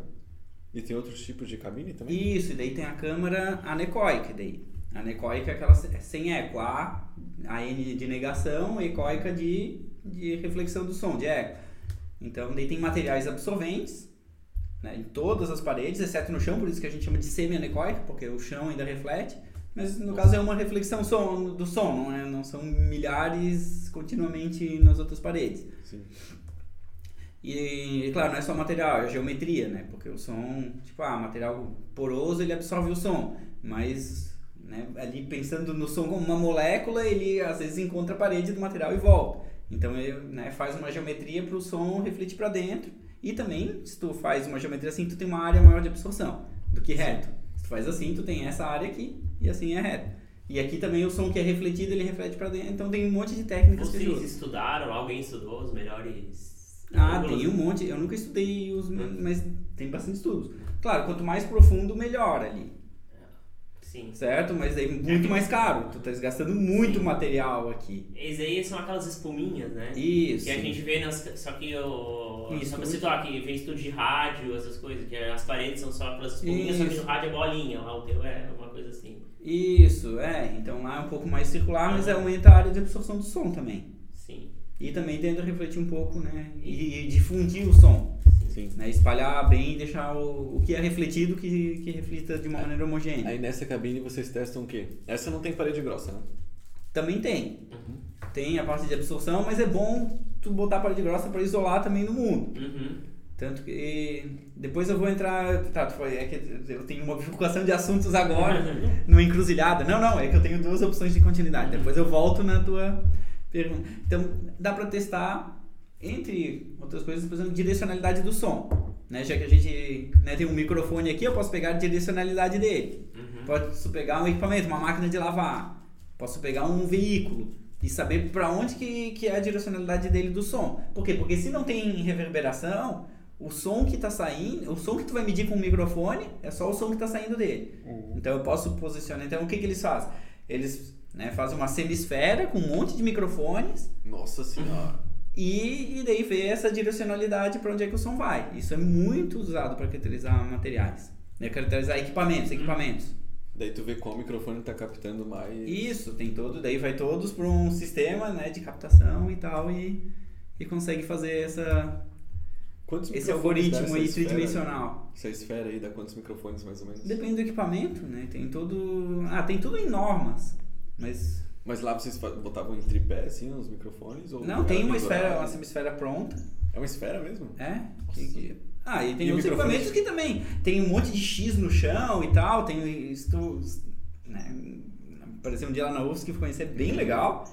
Né? E tem, tem um monte de marcações que às vezes o pessoal nunca tira, então tu vê que tem de medições muito passadas, assim, que de, de vários lugares que foram Nossa. colocados. É legal aquela câmera, tu tem que Ah, já atravessar. lá, Já, várias vezes. Inclusive, isso é uma. Mas o que, que tu fez lá? Eu fui Ficar só não? Eco, eco, eco. não, é porque a gente almoçar junto às vezes, Ah. eu, eu também já ajudei ele nos experimentos, tipo, porque ele tinha que fazer Fosse quiz. É, eu era, mas é que ele, é, depois ele explica no doutorado, no mestrado, que ele avaliava alguma coisa da câmera do avião, né? Vibrações, e- a vibração e a acústica de certos sons do avião, assim. Daí a gente tinha que avaliar. Daí eu ia lá no laboratório, minhas amigas iam lá, tudo pra fazer esse teste ali, pra ajudar ele na opinião. Teste de conforto. Essa câmera é legal, assim, ó, porque a gente, os nossos sentidos eles se adaptam com o tempo. Sim. Entendeu? Se eu, se eu apagar a luz aqui agora, fica completamente escuro. Mas daí eu, daqui a pouco os olhos eles começam a buscar o que que é claro, a gente começa a enxergar algumas coisas. Todos os nossos sentidos eles se adaptam. Então, a audição também. É, a gente entra naquela câmera anecoica com não ouve nada, porque a gente está acostumado com o ruído externo. Então, Uhum. nosso, a nossa orelha, o nosso sistema auditivo está adaptado para um certo nível. Daí a gente vai para esse e pronto, não ouço nada. Daqui a pouco a gente começa a buscar. Então, ah, eu levava turmas, assim, para visitar lá. Então, tipo, no começo, eh, o pessoal fica muito separado, a audição vai se adaptando a um nível mais baixo. Então, se, se alguém se mexe e raspa o braço na, na, na, na roupa, todo mundo já olha, assim. Ou pisou um pouquinho, né? Tu tá parado, pisa um pouquinho pro lado, bum, todo mundo já olha. Então já tá adaptado. Então, né? e- E se todo mundo se treina e fica paradinho, daí começa a ouvir os barulhos dos corpos, assim, Nossa. tipo, é, o estômago, né, o batimento cardíaco e tal. Por isso que Mas quanto tempo mais ou menos demora pra chegar ah, vai de nível? pessoa pra pessoa, mas demora alguns minutos pra tu ouvir É. estômago, batimento cardíaco. Nossa senhora. Se tu fica muito tempo, tu consegue sozinho, tu ouve a própria circulação. Por isso que quem vai fazer ensaio nessas câmeras, a recomendação é não ficar sozinho. Sempre que vai ficar dentro para fazer ensaio, porque às vezes as pessoas controlam de fora, mas às vezes não, fica lá dentro controlando. Aí tem que ficar mais de um. Essa é a Porque- recomendação, você vai ficar muito tempo. Porque a Pessoa pessoa fica começa a ficar meio meio. paranoica. É, é, é uma sensação estranha. Porque no começo é legal, ah, que bom, silencioso, mas depois tu começa a se ouvir, assim, então não é tão agradável. É porque nossa, Cara, daí o- tipo, as outras coisas começam a ficar, as coisas que eram baixas, ah, desculpa o Sim. termo que vai me matar usando esses termos, os volumes baixos começam a parecer mais altos. É. Intensidade baixa, intensidade alta. É. E. Não. Sim. Eu fiquei curioso de, essa de, de ouvir a circulação e os batimentos. Não, na câmera anecoica que elas existem morcego, não é? Que? É, agora eles. Tem Eu, morcego, eu acho né? que quando eu tava no fim do eles botaram umas gradezinhas pra controlar, mas sempre tinha morcego lá. Porque pra eles é agradável. Mas como é que eles entravam assim?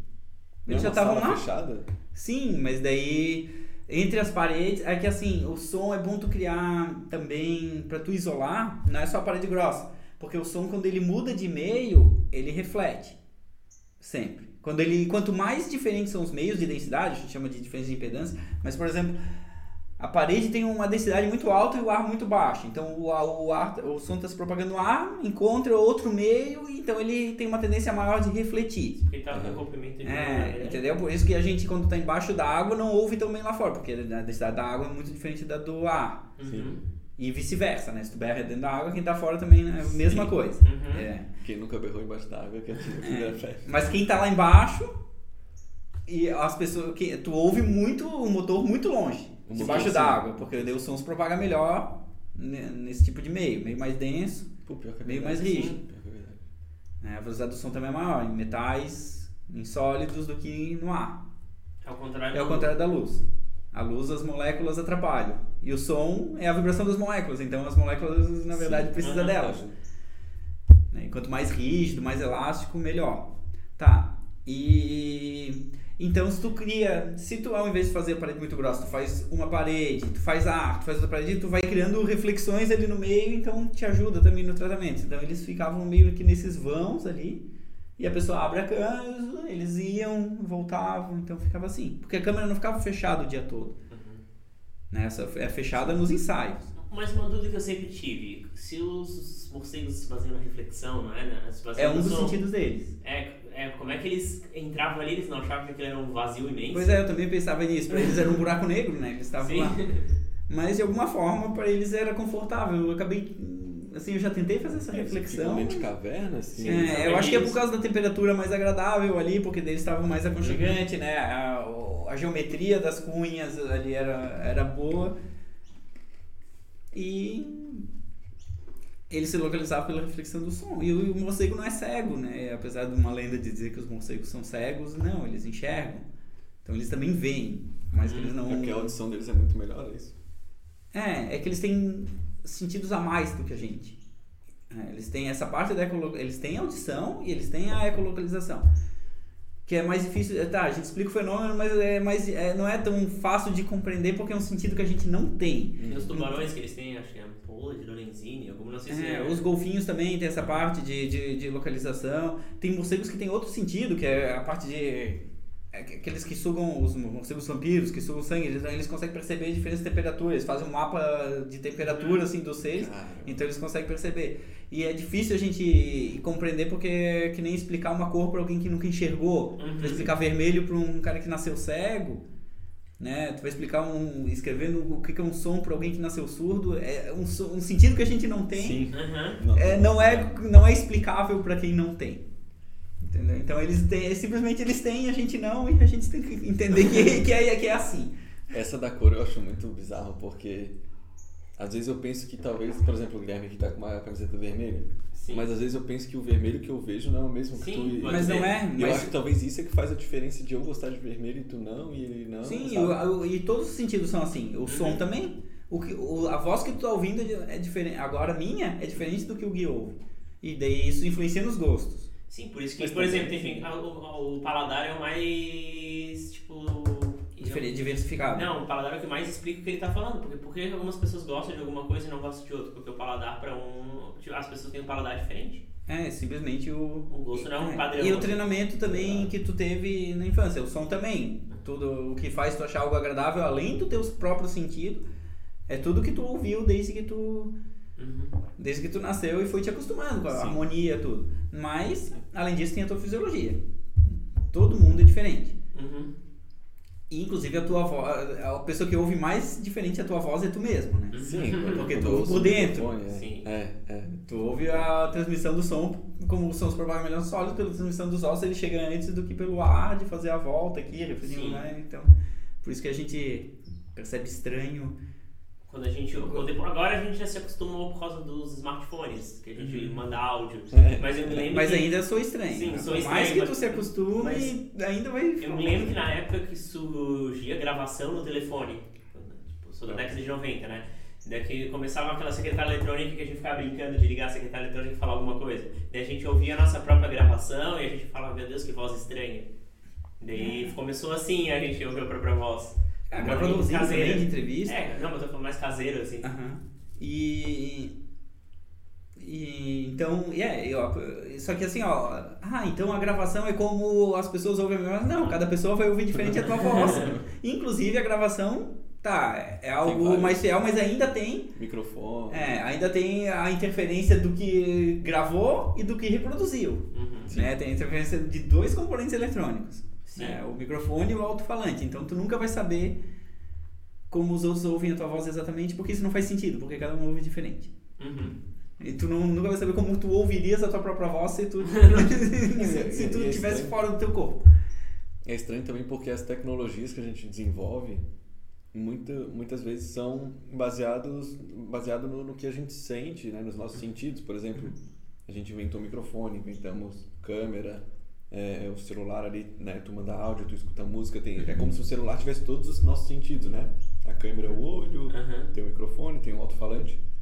E aí quando chega um sentido igual do, do morcego, por exemplo, que a gente não tem, como a gente não tem, a gente também não consegue Modelar? dificilmente uma, uma tecnologia parecida com isso, né? Uhum. Se bem que essa do, do, do, do sensor de calor ali, como tu falou, sensor de temperatura, né? Uhum. Isso daí a gente até tem algumas câmeras, né? Não, mas a gente consegue que medir fazem isso. isso. É, mas não a sabe gente interpretar. É, é, a gente tá vendo, a gente tá vendo a temperatura, a gente tá usando a visão. Sim, a, a gente não sabe. Mas a gente não sabe como é que é o sentido. Sim, tipo, nas temperaturas a gente imagina quando tá quente o tato.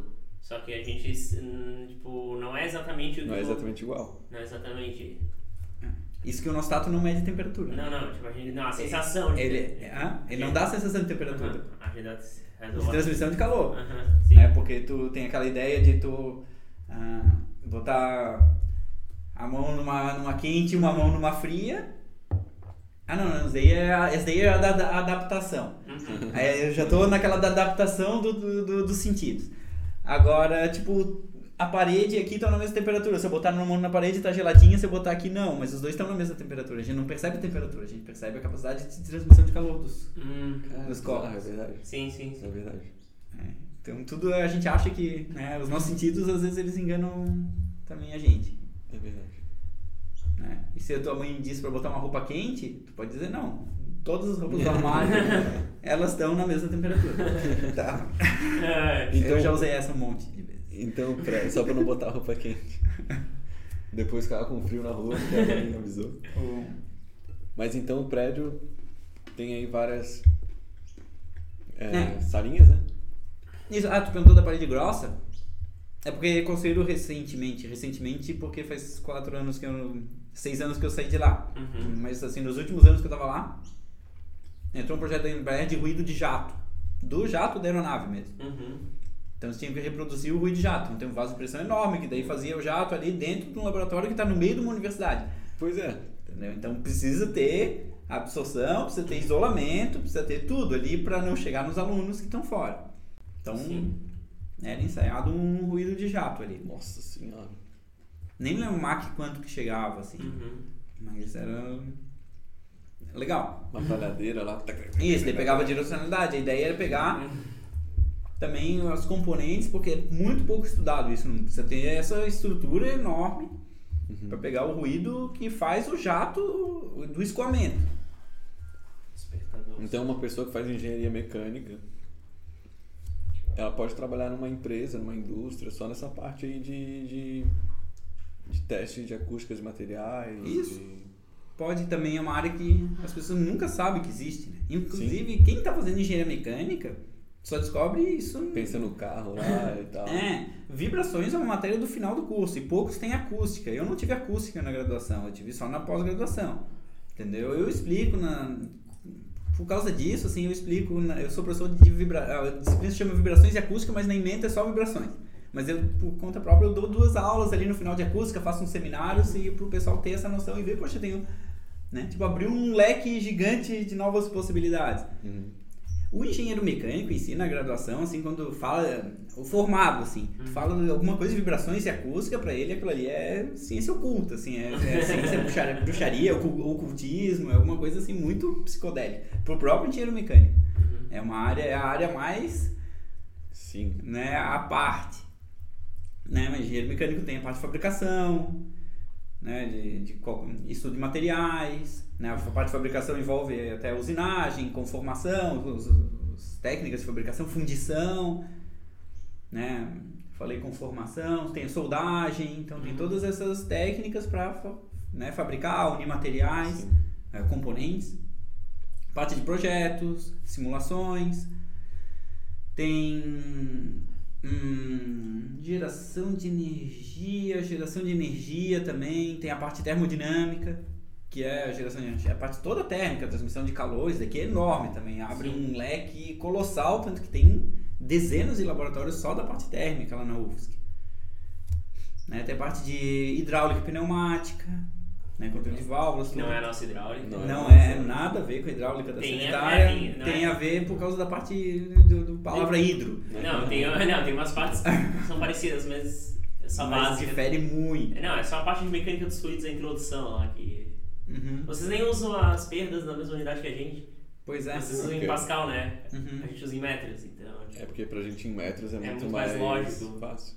Tá? É, não, mas É a hidráulica, usual, né, por- a hidráulica que estuda assim a fundo é mais tu- é a parte de, de lógica e controle. Uhum. De válvulas, tudo, abertura, fechamento, Sim, sim. stand, pra tu chegar lá no resultado final, o que que tu tem que fazer com um sistema enorme de válvulas pra tu chegar no, no resultado final. É, Mais não nada a ver. é, a gente, então, a gente é. calcula pressão. Uhum. É. pressão e vazão é o que a gente calcula em hidráulica e é uma das disciplinas mais complexas do nosso curso. Sim.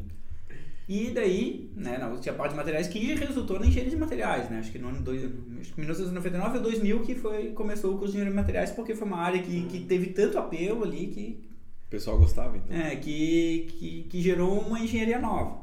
Tanto que na UFSC de vez em quando surge uma nova que brotou de outra. né?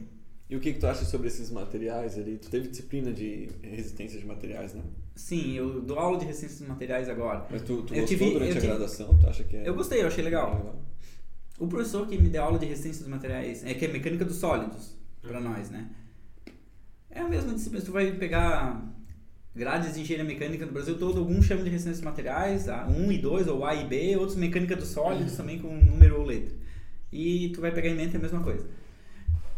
Tá, então essa parte eu gostei. O meu professor era bem filosófico, Mas eu gostava dessa aula dele, assim. Eu, inclusive eu uso algumas coisas, algumas ideias, assim, de tipo, não só ficar fazendo a conta e tal, mas tu pega esse daqui, assim, daí tu olha, poxa, a ideia é tu entrar aqui dentro, ver o que, né? Se eu, se eu apertar aqui, se eu torcer, se eu, o que que tá acontecendo ali dentro daquele material, o que que vai acontecer? Então, essa é a ideia de resistência dos materiais, Sim. né? Tu não estuda, tá, a gente tem uma ideia dos tipos de materiais ali, né? Ah, tensão limite, tal, tal, tal, se vai ser dútil ou frágil, mas isso daí é mais aprofundado em ciências dos materiais em si, não é na resistência. A resistência é a parte física e mecânica, tudo que tu vai fazer. Né? Ah, conceito de tensão, depois tensão gera deformação, então os tipos de solicitação, flexão, torção, tudo. Então tu se aprofunda e chega até em critérios de falha. E a parte de ciência dos materiais, daí tu estuda ah, metais, né? polímeros, então diagrama, estuda cerâmica, são as três grandes áreas de ciências materiais, né? metais, polímeros e cerâmica. É, Né? Lá na Unesc, por exemplo, onde eu dou aula, é, é muito mais forte a cerâmica. Por quê? Porque é um polo de cerâmica nacional, né? Tem Criciúma lá. isso, Criciúma, ali na região, ali, é, Cocal do Sul, Uruçanga, Criciúma. Ah, tem Bom, é, tá, outras empresas externas compraram, mas é os nomes tradicionais, assim, talvez as pessoas pensem, ah, tem Secrisa, tem Eliane, né, tem Ceusa. Nossa, eu Então, não conheço nenhuma dessas. nunca ouvi falar em Sem Secrisa? crise, tu não foi Acho que não. Eliane? Nunca ouvi falar, quis da Eliane? Não, talvez eu já tenha lido. São as maiores. Nunca me decorei é, assim. é, nunca são empresas, é, é, tipo, em termos de Brasil, assim, Sim. referência. Né? Em Santa Catarina, acho que rival só tem a Porto Belo, em Tijucas. Porto o resto Belo- tudo Porto tá- eu conheço porque eu passava lá na frente É da... porque a indústria da. É porque tu É. vai muito pro norte. É, exato. exato. Que é mais metal, Aham. metal mecânico, entendeu? Então tem, né, de metal, ah, tem, tem toda, ah, diagrama de aço carbono, vocês devem ter tido isso. Diagrama de quê? É, aço carbono. Não, vocês não chegam a estudar nada de materiais? Não, A a gente gente teve coisa de estuda em polímero. química. Não tem uma disciplinazinha de materiais? Tem, a gente tem Tem. química dos materiais, né? Acho que é na segunda fase. Não é quí- química tecnológica. Vocês não veio o diagrama de ferro-carbono? Eu não lembro. é A quantidade não de carbono no eu aço, se vai estar austenita, tal, ferrita. Então tem toda a quantidade de carbono. Se o, se o aço tem mais carbono, aço M20, aço, entendeu? Então é, vai aumentar a dureza, vai aumentar a resistência, vai aumentar a rigidez. Então todas as propriedades que mudam dependendo do tratamento que tu usa. Essas são uma das áreas que eu não curtia do, do meu curso.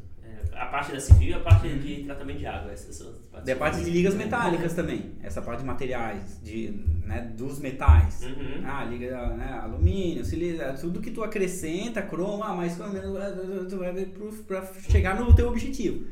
Então, ah, qual é o material melhor? Não, depende para que tu quer usar. Sim. Sim. Né? Esse daqui é bom para isso e é horrível para isso, e, mas o outro é o contrário. Então depende do que, que tu quer fazer. Uhum. Então existe então infinitas possibilidades. Então é uma área que nunca vai parar também. Uhum. Mas o material, tu chegou em casa com uma peça. Usinagem. Usinagem. Isso, a gente tinha que fazer.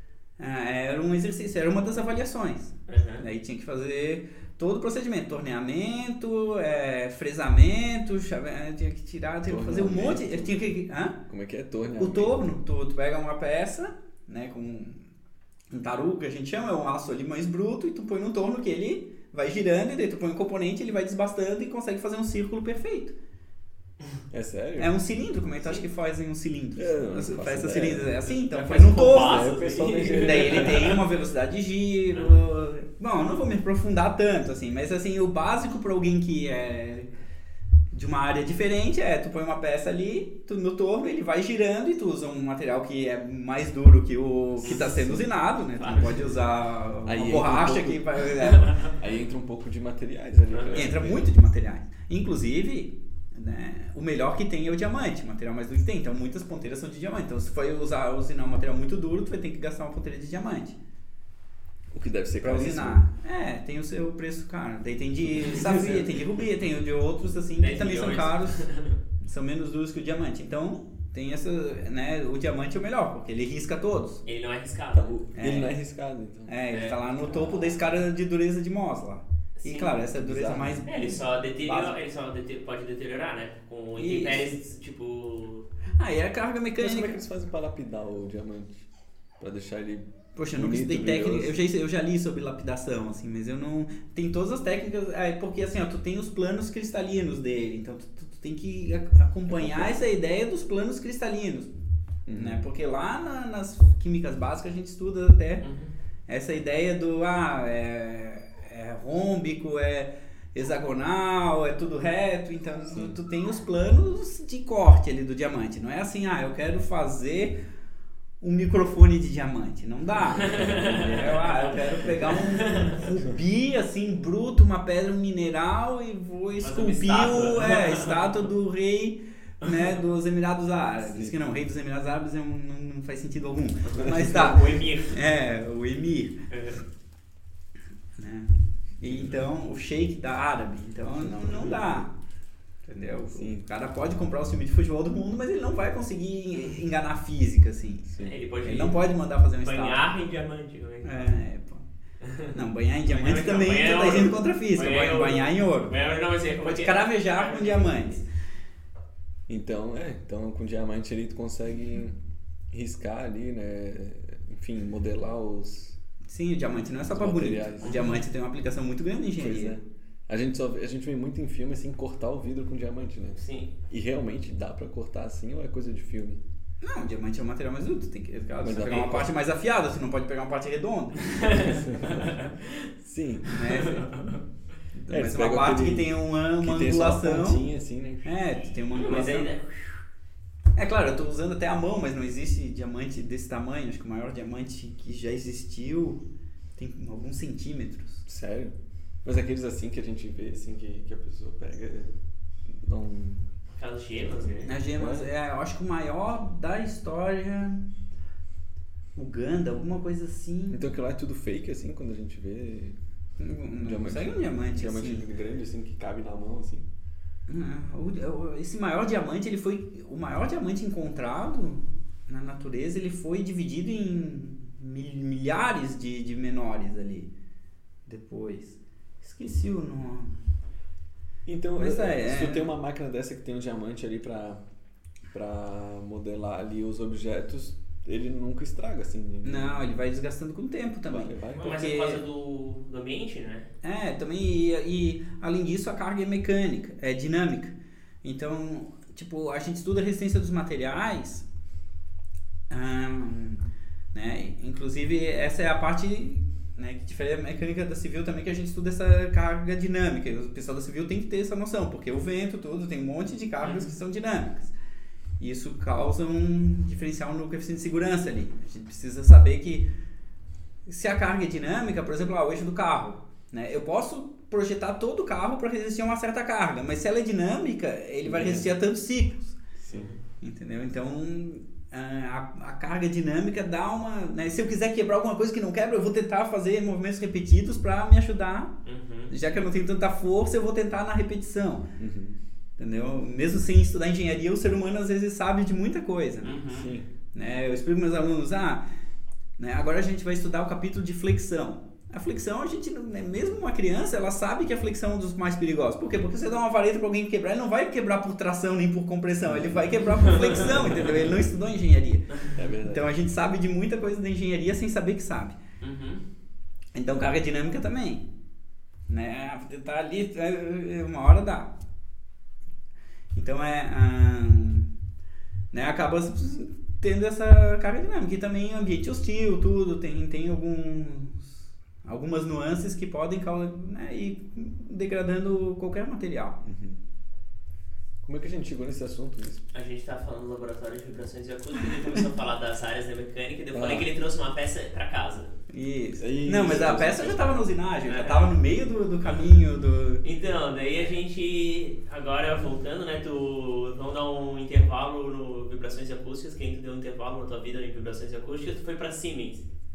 Ah, olha só, olha só, nem lembrava mais. Tu foi pra Siemens no verão de 2006. Eu acho que foi quando eu comprei meu celular, hein? 2006? 2006 tinha Eu não me lembro de ter vendido pra 10 ti. anos. Não, não, lá não fazia telefone celular. Mas fazia telefone fixo. Tu trouxe um telefone fixo, Isso. uma carcaça, no caso. É, uma que tava pra descarte. Então, como é que foi assim, tu... Isso, impacto. Ah, isso é uma boa dica pra quem cursa engenharia, assim, ó, da importância pra todas as disciplinas. Né? Às vezes a gente, ah, vou fazer essa daqui com aquele professor que é fácil, porque, né, por exemplo, a Siemens trabalha muito com componente eletrônico, então vamos voltar pra minha graduação. Uhum. Né? Ah, matéria de eletrônica, poxa, eu vou ser engenheiro mecânico, né? Ah, eletrônica. Entendeu? A gente tem essa mente de técnico, né? De, de querer estudar ah, só aquilo. E não saber que o engenheiro ele precisa de todo o entorno para entender tudo que tá, para entender o que está envolvido. O engenheiro precisa saber de muitas áreas. Isso Uhum. vai ajudar na formação Sim. né, formação pessoal e profissional e na versatilidade, assim, comandar a capacidade de comandar grupos, tudo, né? Tu- quanto mais tu sabe do que os outros fazem, mais tu consegue liderar e interagir com grupos. Senão tu vai ficar muito isolado tá. Então, Siemens, eu na é, graduação eletrônica, ah, daí faz mais ou menos. Daí, de repente, consegue emprego numa que é basicamente componentes eletrônicos. E agora eu tô ferrado. Eu tenho que aprender por conta própria. Não tem mais aquela professora, aquela disciplina, aquela possibilidade de errar. Agora tudo depende Uhum. né? Emprego, tudo depende de tu saber aquilo. Então, ah, isso daí estuda sozinho. Então, ali na Siemens era muita ah, placas de rede enormes, assim, para empresas e tudo. é, Todos os sistemas de rede fabricavam muito disso. Não tinha telefone celular ali na unidade de Curitiba, né? E eu acabei ficando mais tempo, fiquei um ano e meio lá. Entrei ali, era estagiário, por quê? Porque enquanto eu estava ali no curso, é, durante o meu estágio, a- por acaso, a Siemens, a parte de telefonia da Siemens, porque a Siemens é uma empresa, né, que, que eu falei, uma va- variedade enorme de aplicações, Uhum. de ressonância magnética e tudo, e só que a parte de telefonia móvel da Siemens se fundiu com a Nokia a nível mundial, então virou Nokia Siemens Network. A Nokia era também um carro-chefe de celular ali do mundo, então Sim. teve um monte ah, de empregos, em, né, cargos em comum ali de chefia foram mandados e ali a empresa de Curitiba não fabricava só isso. Então uma parte só da, do- da, da, da fábrica de Curitiba ali, que tinha acho que 3 mil poucos funcionários, espero não estar errando por muito feio, uma parte que não é daqui pra cá, não é daqui pra cá, é um tipo, é como se né, fossem uns fractais ali no meio ali, é, né, várias partes ficaram só pertencendo a Siemens, Uhum. e outras viraram Nokia Siemens Network. Uhum. Entendeu? Então, e tava um caos enorme ali. Né, naquela região ali que era, né, que era enorme. Então eu acabei ficando, fui ficando, né? Expectativa até de continuar, depois, ah, me dei. E Daí eu troquei, eu fiquei, o meu chefe foi, eu continuei ligado a Siemens e o que era meu chefe foi para Nokia Siemens. Daí eu fiquei sem chefe, eu acabei trabalhando para todo mundo no setor, aprendi um monte Uhum. né, fazia todos os projetos e não tinha engenheiro mecânico lá.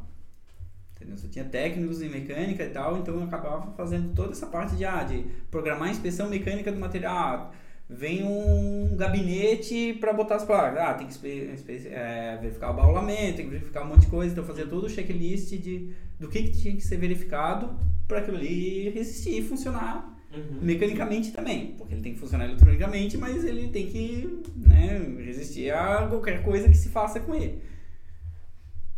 É, que não é do uso normal. Fiquei um ano e meio um lá. engenheiro lá. Engenheiro de produção, engenheiro eletricista, mas mecânico Tá, não. engenheiro mecânico. É.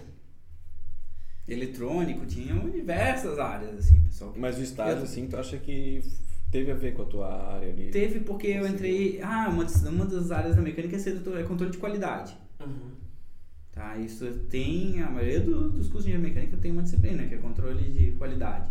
Então tem diversas técnicas lá, então Seis Sigma, 5S, para né, discussão, controle de fornecedores. A Siemens, ela é, é, assim, é da cultura alemã, ela tem, ela era muito forte em controle de qualidade, assim, tinha algoritmos enormes, assim, de fornecedores, ah, esse fornecedor, ah, vem muita peça ruim e tal, então tu joga no, no sistema e daí começa a rejeitar fornecedor, ou aumenta o número de peças de amostragem, ou diminui, né, não precisa perder tanto tempo na inspeção, porque aquele cara sempre manda bom, então tem controles de qualidade de, em cada parte da, da empresa assim muito pesados, de organização, que o 5S é organização, ah, botar as coisas nas gavetas, tipo tudo acessível, o fluxo Sim. de né, o fluxo da empresa tudo é Pô, isso é interessante, isso eu acho legal. Isso.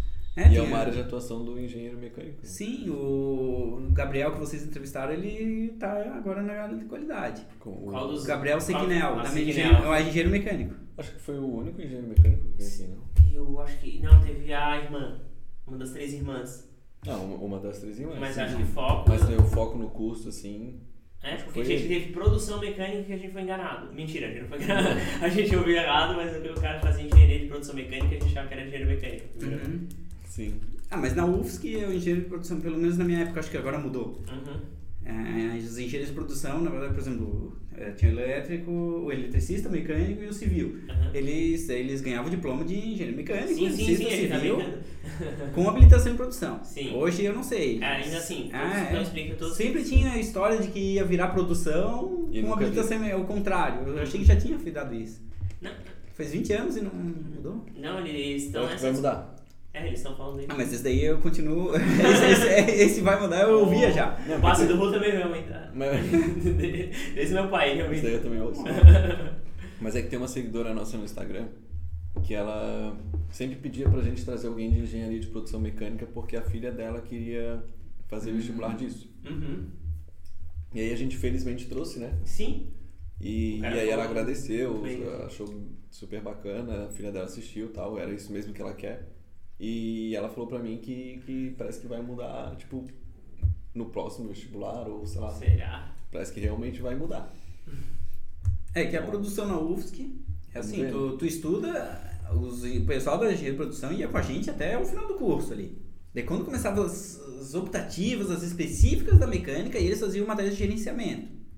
É que, o, Que é pelo que parte eles explicaram, para até para os nossos ouvintes que não ouviram os outros podcasts, eles têm as, pra- a- as mesmas temáticas que vocês, as mesmas matérias, só com carga horária menor. Uhum. As matérias que eles não fazem com vocês.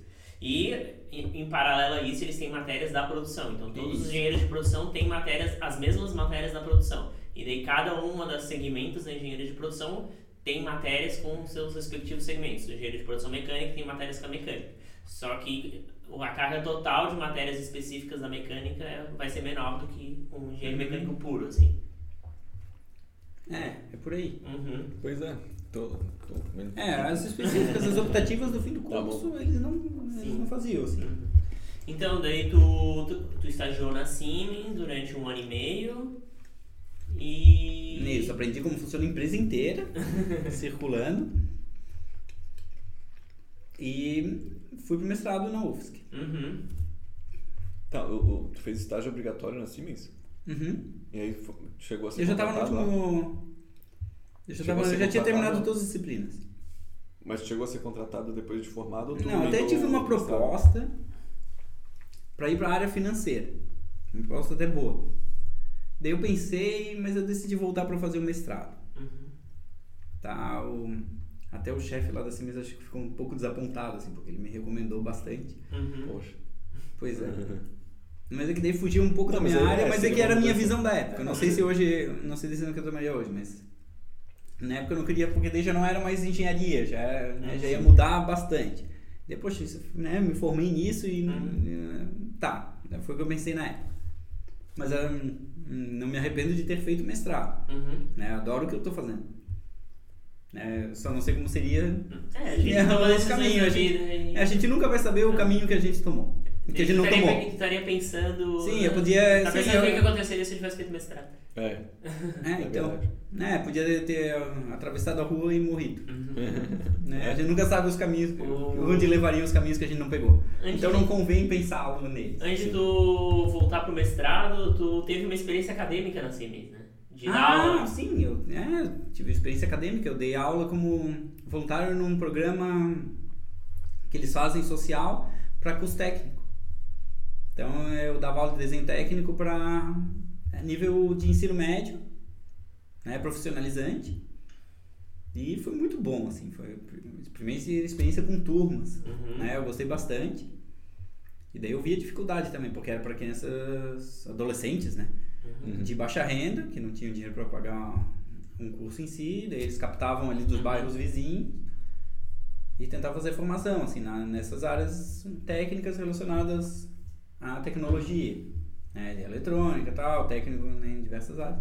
Então eu dava aula de ensino técnico e eu via a dificuldade, assim, do ensino público, né, ele chegava ali no nível de ensino médio, mas com dificuldades enormes de compreensão de coisas básicas, de matemática, formas geométricas, assim, já não... E né, essa foi professor. a primeira experiência que tu teve, assim, de, De como turma. professor, assim, Isso.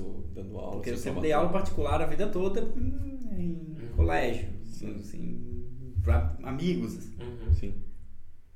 Mas pra turma em si, porque é uma experiência completamente diferente. Assim, é, é, muda tudo. Por quê? Porque tu vai ensinar, eu vou ensinar pra ti, eu ensino de uma maneira, daí eu vejo que tu não, eu vou mudando e eu, eu me adapto ao teu estilo de aprender. Daí se eu vou depois com guia, às vezes, às vezes ele tem outra maneira e Sim. eu tenho que. Não dá pra usar a mesma técnica exatamente com outras pessoas, algumas funcionam, outras não. Uhum. Agora a turma não, tu tem ali dezenas de alunos e tu não pode explicar da maneira de cada um. Tu tem que fazer um apanhado geral e incentivar eles a buscarem a, né, a tirarem Sim. suas dúvidas da sua maneira. Hoje eu tento resolver essa carência com algumas, É algumas difícil, formas. né? Sim, é muito Tu pergunta, difícil. alguém tem alguma dúvida? Ninguém tem. É. Mas tem uns 10 ali pensando, pô, não vou perguntar mais. Uhum. É, eu peguei uma Pensa. turma ainda que, que, que pedia dúvidas, assim, quando eu dei estágio de docência. Mas eu acho que era por causa do joguinho que eu aplicava. Daí o pessoal queria, não queria, eu não queria ficar atrás e daí Hum. resolver as dúvidas pra ganhar o joguinho depois. Mas voltando aqui, tu depois daí tu voltou da Siemens, tu começou o teu mestrado, né? Tu Isso. voltou para vibrações e acústica Vibrações e acústica. e Ah, era mais legal, mais diferente da mecânica. Tinha Uhum. que ser aquela ali. Né? Poxa, acústica, vibrações, Uhum. que área sensacional, assim. Eu também achei legal. Muito- Ouvindo aí essa história. Ah, é, Mas, porque não viu verdade, nada ainda. A acústica é hidráulica da sanitária, que ninguém pega. Só, só... Não, mas. Não, não, hidráulica, ninguém gosta o de pessoal- hidráulica. Não, mas não é porque não gosta, é porque é muito Gosta. psicodélico, Sim, assim, sim. entendeu? Ninguém gosta de Muito, Não, não, não é assim. Não, É vibrações é, de sensacional. achar Eu, adorei fazer disciplina de vibrações. assim. Eu achei muito legal, assim. achei uma viagem enorme, assim, cerebral, assim. Principalmente porque daí, poxa, eu pegava lá, o professor tinha as apostilas, o professor era muito bom, né? O professor Heidrich já está aposentado. Autor do livro também. Não, mas o da apostila. O- né? E, e, poxa, eu pegava os apêndices, tudo assim, poxa, que legal, ali a parte que nem era dada, assim, Uhum. tentava resolver e chegar, né? Pô, que legal, e daí eu vi que, que aquela área era muito interessante. Aí no teu Daí comecei como-? Eu comecei, como a, como a entrada era só no fim do ano, né? Eu me formei na metade, De 2007, isso. isso. Só que referente a 2006, 2. Sim, sim, é. Porque teve greve vocês. na UFSC e isso foi adiando a formatura, né? Eu me lembro que o ano seguinte da UFSC começou só em maio mesmo. Então eu me formei em maio. 19 de maio. Então, de 2007. Mas eu sou formado de 2006, 2. E daí ali não tinha. Daí eu comecei a fazer a matéria como aluno especial do mestrado, puxar já as matérias. Que tecnicamente é a mesma coisa, só que daí eu não, tinha, não podia concorrer à bolsa porque eu não era aluno efetivo. Daí no fim do ano eu fiz o processo seletivo e entrei. Daí eu comecei efetivamente. Daí eu já, nisso eu já consegui fazer alguns serviçozinhos assim nesse meio tempo, né? Assim, antes de entrar oficialmente em 2008 no mestrado. Né? Ah, projeto com a Ford, lá, fazer medições do, do EcoSport. É, Oh, teve um monte de coisas. Ah, um monte de. É uma abrangência muito grande, assim. compre- Desde o compressor da geladeira né, até o avião. Uhum. Inclusive, as empresas que mais investem ali na UFSC, no, no LVA, é a Embraco, que é de compressor de geladeira, Uhum. em Joinville, uma das maiores do mundo. E tá, e tá tudo bem. Embraco é o nome da. da- Né, o Whirlpool comprou tal, não vou entrar nesses detalhes. Eu vou falar em Embraco, que é o nome mais Uhum. né, tradicional, e até a Embraer. Né, que o meu projeto do mestrado foi com a Embraer. Então, né, uma abrangência bem grande. Daí no mestrado eu já, com, né, o, já fui aliciado lá pelo, por um dos professores lá do, do curso para ah, queres participar da, né, desse projeto da Embraer e tal. Daí eu achei legal, interessante, de conforto de, de vibrações. Pra não Ah, de sentir- ruído e vibrações na aeronave. Pra não Estudar. sentir vibrações ali quando tá sentado ali na cadeira. né? Não, para se sentir confortável. Uhum. É, porque não tem como no. Ah, Ah, é. tá, pode sentir vibrações, mas não. Inclusive, então tá, já vou adiantar um dos. ah, não é. O não sentir. ah, a gente estudou também a variação com intensidade, com frequência, tudo, todos os sons gravados em aeronave. Não era, não pegava um apito uh, e tentava ver se a pessoa gostava ou não. A pessoa tinha que se sentir na aeronave. Então, o meu projeto do mestrado foi fazer esse simulador. que vibrasse que nem a aeronave. Então, né, teve medições feitas nas aeronaves e tal, a gente reproduzia e tentava fazer que a pessoa Teve se que viajar de avião várias vezes medir. o pessoal da Embraer que viajava. Pô, eles poderiam ter dado um. Mas a gente foi lá na fábrica da Embraer, né? tudo, a gente conheceu. Tá. Daí eram feitas gravações de ruído, vibração e voo e a gente reproduzia na, né, na, ali em laboratório. Que é mais fácil do que tu ficar mandando as pessoas voarem, que tu não tem nem controle do, do estímulo que está sendo recebido. Ah, mandar o piloto, ah, vai mais devagar, vai mais rápido, né? Sim, não dá. Seguro, tudo ali. Isso, e daí ali a gente consegue ah, controlar a amplitude, né? Fazer filtro de frequência, tudo, flutuar, outras propriedades do som a gente estuda e da vibração. E daí, só que assim, ó, a gente viu que em termos de amplitude, claro, tu vai diminuindo a amplitude, né, da vibração, do ruído, e vai, as pessoas vão voltando mais confortável. Tá, eu já estou falando até do meu doutorado, porque o mestrado foi o simulador e o doutorado foi usar ele para fazer ensaios. Uhum. Tá? A gente fez ensaio com mais de mil pessoas, ensaios diferentes e Nossa tal. senhora. E, e daí uma das coisas assim, ah, tu, o conforto vai até um nível. Agora, se tu baixa mais, as pessoas já não se sentem mais confortáveis. Tanto vibração quanto ruído. Por quê? Porque tu estás no avião e tu tem que. ah, E não é só avião, tá? Mas eu tô agora especificamente. A, a, a pessoa quer saber que tá funcionando. É. Se, entendeu? Se, se, se para de fazer barulho completo, daí, dá uma, daí muda do conforto pro medo. Sim. Entendeu? A sensação tá muda. É, não, né? Então, é bom ter um pouco.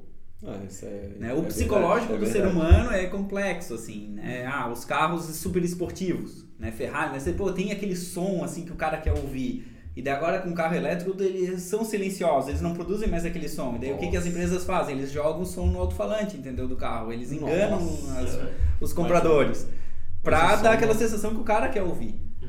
Não sei se vocês gostam de Fórmula 1, mas uma das grandes reclamações da Fórmula 1 atual é que os carros são silenciosos. E o cara quer ir no autódromo, o cara raiz lá, ah, poxa, antes na década de 70 eu ia, via aquele barulhão, agora não tem mais, entendeu? Então tu vai, tu vai nos comentários de vídeos e, Mas e é reportagem é pessoas reclamando que o carro não fazia mais barulho. Né? Acho Mas que eles não isso- reclamam tanto das coisas que acontecem, tipo, onde morria um monte de gente, ah, agora não morre mais, pô, que saco. não, mas o do barulho sempre tem a reclamação. Mas como é que vão resolver esse do Fórmula 1? Na Fórmula 1 não resolve. A ideia é. A Fórmula 1 é a vanguarda da tecnologia. Né? Uhum. Sim. Entendeu? Eles têm.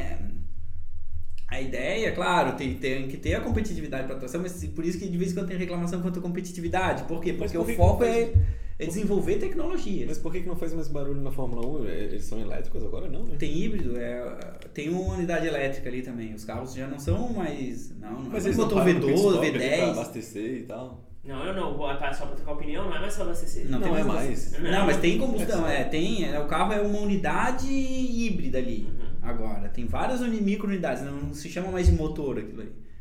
Nossa. Mas aí talvez eles usam combustão assim pra arrancar e tal. É, tem, tem, Depois tem é umas partes. assim, é, tem. É Não, complexo. Não é tão rápido. É complexo, mas não é o motor tradicional combustão ali, V8, Uhum. V10 e tal, que o pessoal queria ver lá da década com turbo. É, Não, não. não- Mas é, é, é que eu não acompanho muito Fórmula 1, mas eu acho que, sei lá, uns 5 anos atrás, assim, quando eu parei pra ver alguma corrida. Cinco anos atrás já, que- já, tá- já tinha mudado Já bastante. Tinha mudado já. A era Que eu lembro mudou. de ter- de não, mudou ali 2013, 2014, que foi uma. É que eles abastecem tão rápido também, né? Que Não, é não dá nem pra eles saber não se. abastecem, eles não só trocam pneu. só Pois, troca mas o é pneu. tudo tão rápido que tu nem vê se alguém Sim, botou aquele- uma mangueira. Dois segundos, a média é dois segundos agora, da Nossa, troca dos lembro quatro quando, pneus. quando eu via, quando na época do Fettel Dois lá, que o segundos. Fettel ganhava tudo, era, acho que era 4, 5 segundos. É na era mecânica ainda. Aham. O motor, ainda era motorzão. Mas já estava Dois cada vez mais segundos, silencioso. cara. Não, e assim, ó, eles usam na Fórmula 1, daqui a pouco ele, quando começa a ficar muito bom, daí pronto, daí já tá apto e é, eles cortam algumas tecnologias para incentivar a competição. Ah, Williams, na década de 90, era o super carro da Fórmula 1, ganhava tudo, inventou suspensão ativa, né, que o carro vai passando ali e o, o piloto continua retinho. Pode Uhum. ter, né, a é, né, a- o, o pneu vai mexendo, mas o piloto não percebe as variações do, do terreno. Sim. E isso é adaptado para os carros. Daí depois cortaram a substância ativa, porque daí quebra a competição e tal. Não, vamos tentar inventar alguma coisa melhor aqui. Então sempre tem tecnologias que são descobertas. Ah, o difusor ali e tal, para redirecionar, pronto. Agora tá, já, já sabemos que isso funciona, né? corta isso e vamos, tenta descobrir outra Sério? coisa. Cara. Na Fórmula 1 é sempre isso. A gente fica pensando em piloto, e, né? O cara gosta de assistir pela Eu competição. quando teve aquele freio que tu freava, daí meio que dava uma energia pra tu. Isso, isso é o que é. Isso já Aproveitamento, isso daí é, é- também existe ideias para os carros de passeio já. É aproveitamento de energia cinética. Mas ainda não, não, não, não chegou. Existe já, tem carros. Então tu, tu aproveita a energia do, do, né, do, da frenagem, porque aquilo ali é a energia que você recebe e tu joga para um motor para reaproveitar para uma arrancada ali. Sim. É como se tu enchesse uma barrinha Sim. Né, e tu, é, tu aperta no botão e gasta. Daí era usado para ultrapassagens isso. O cara Isso ganhava é uma impulsão ali. Uhum.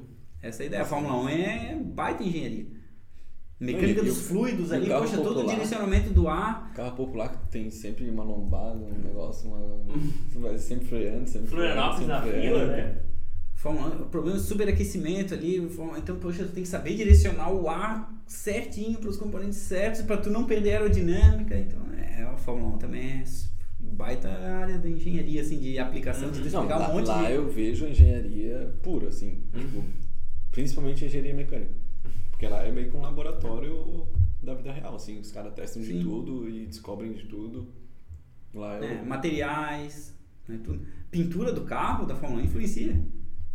Influencia o que? No desempenho do Claro, carro? porque tu tem um. um a, diferença do primeiro pro segundo é, é tipo, tu, tu tem um carro percorrendo ali quantos quilômetros ali, uma, uma volta em 2, 3 quilômetros, e a diferença entre um e outro foi um décimo de segundo. Que, como é que tu vai fazer um décimo de segundo? A diferença entre o primeiro e o décimo ali é 3 décimos de segundo. Uhum. Sim. Entendeu? Então se tu perde 3 décimos numa volta, por volta tu tá perdido, a tua corrida é um lixo. E 3 décimos não é nada. Agora tu pensa em 2 km vai perder 3 décimos. Aí a gente, a gente às vezes a gente vê, pô, que volta ruim, um ficou um décimo na frente do outro. Pô, que volta ruim, um décimo. Pô, um décimo não é nada, assim. É o Sim. teu tempo de reação, às vezes, numa curva ali. É, é uma tecnologia muito, muito, muito precisa. Né? É, é muito exato. Perde um pouquinho, tua, tua equipe já É é, a pior. que é os caras lá treinados pra trocar o pneu rápido. É.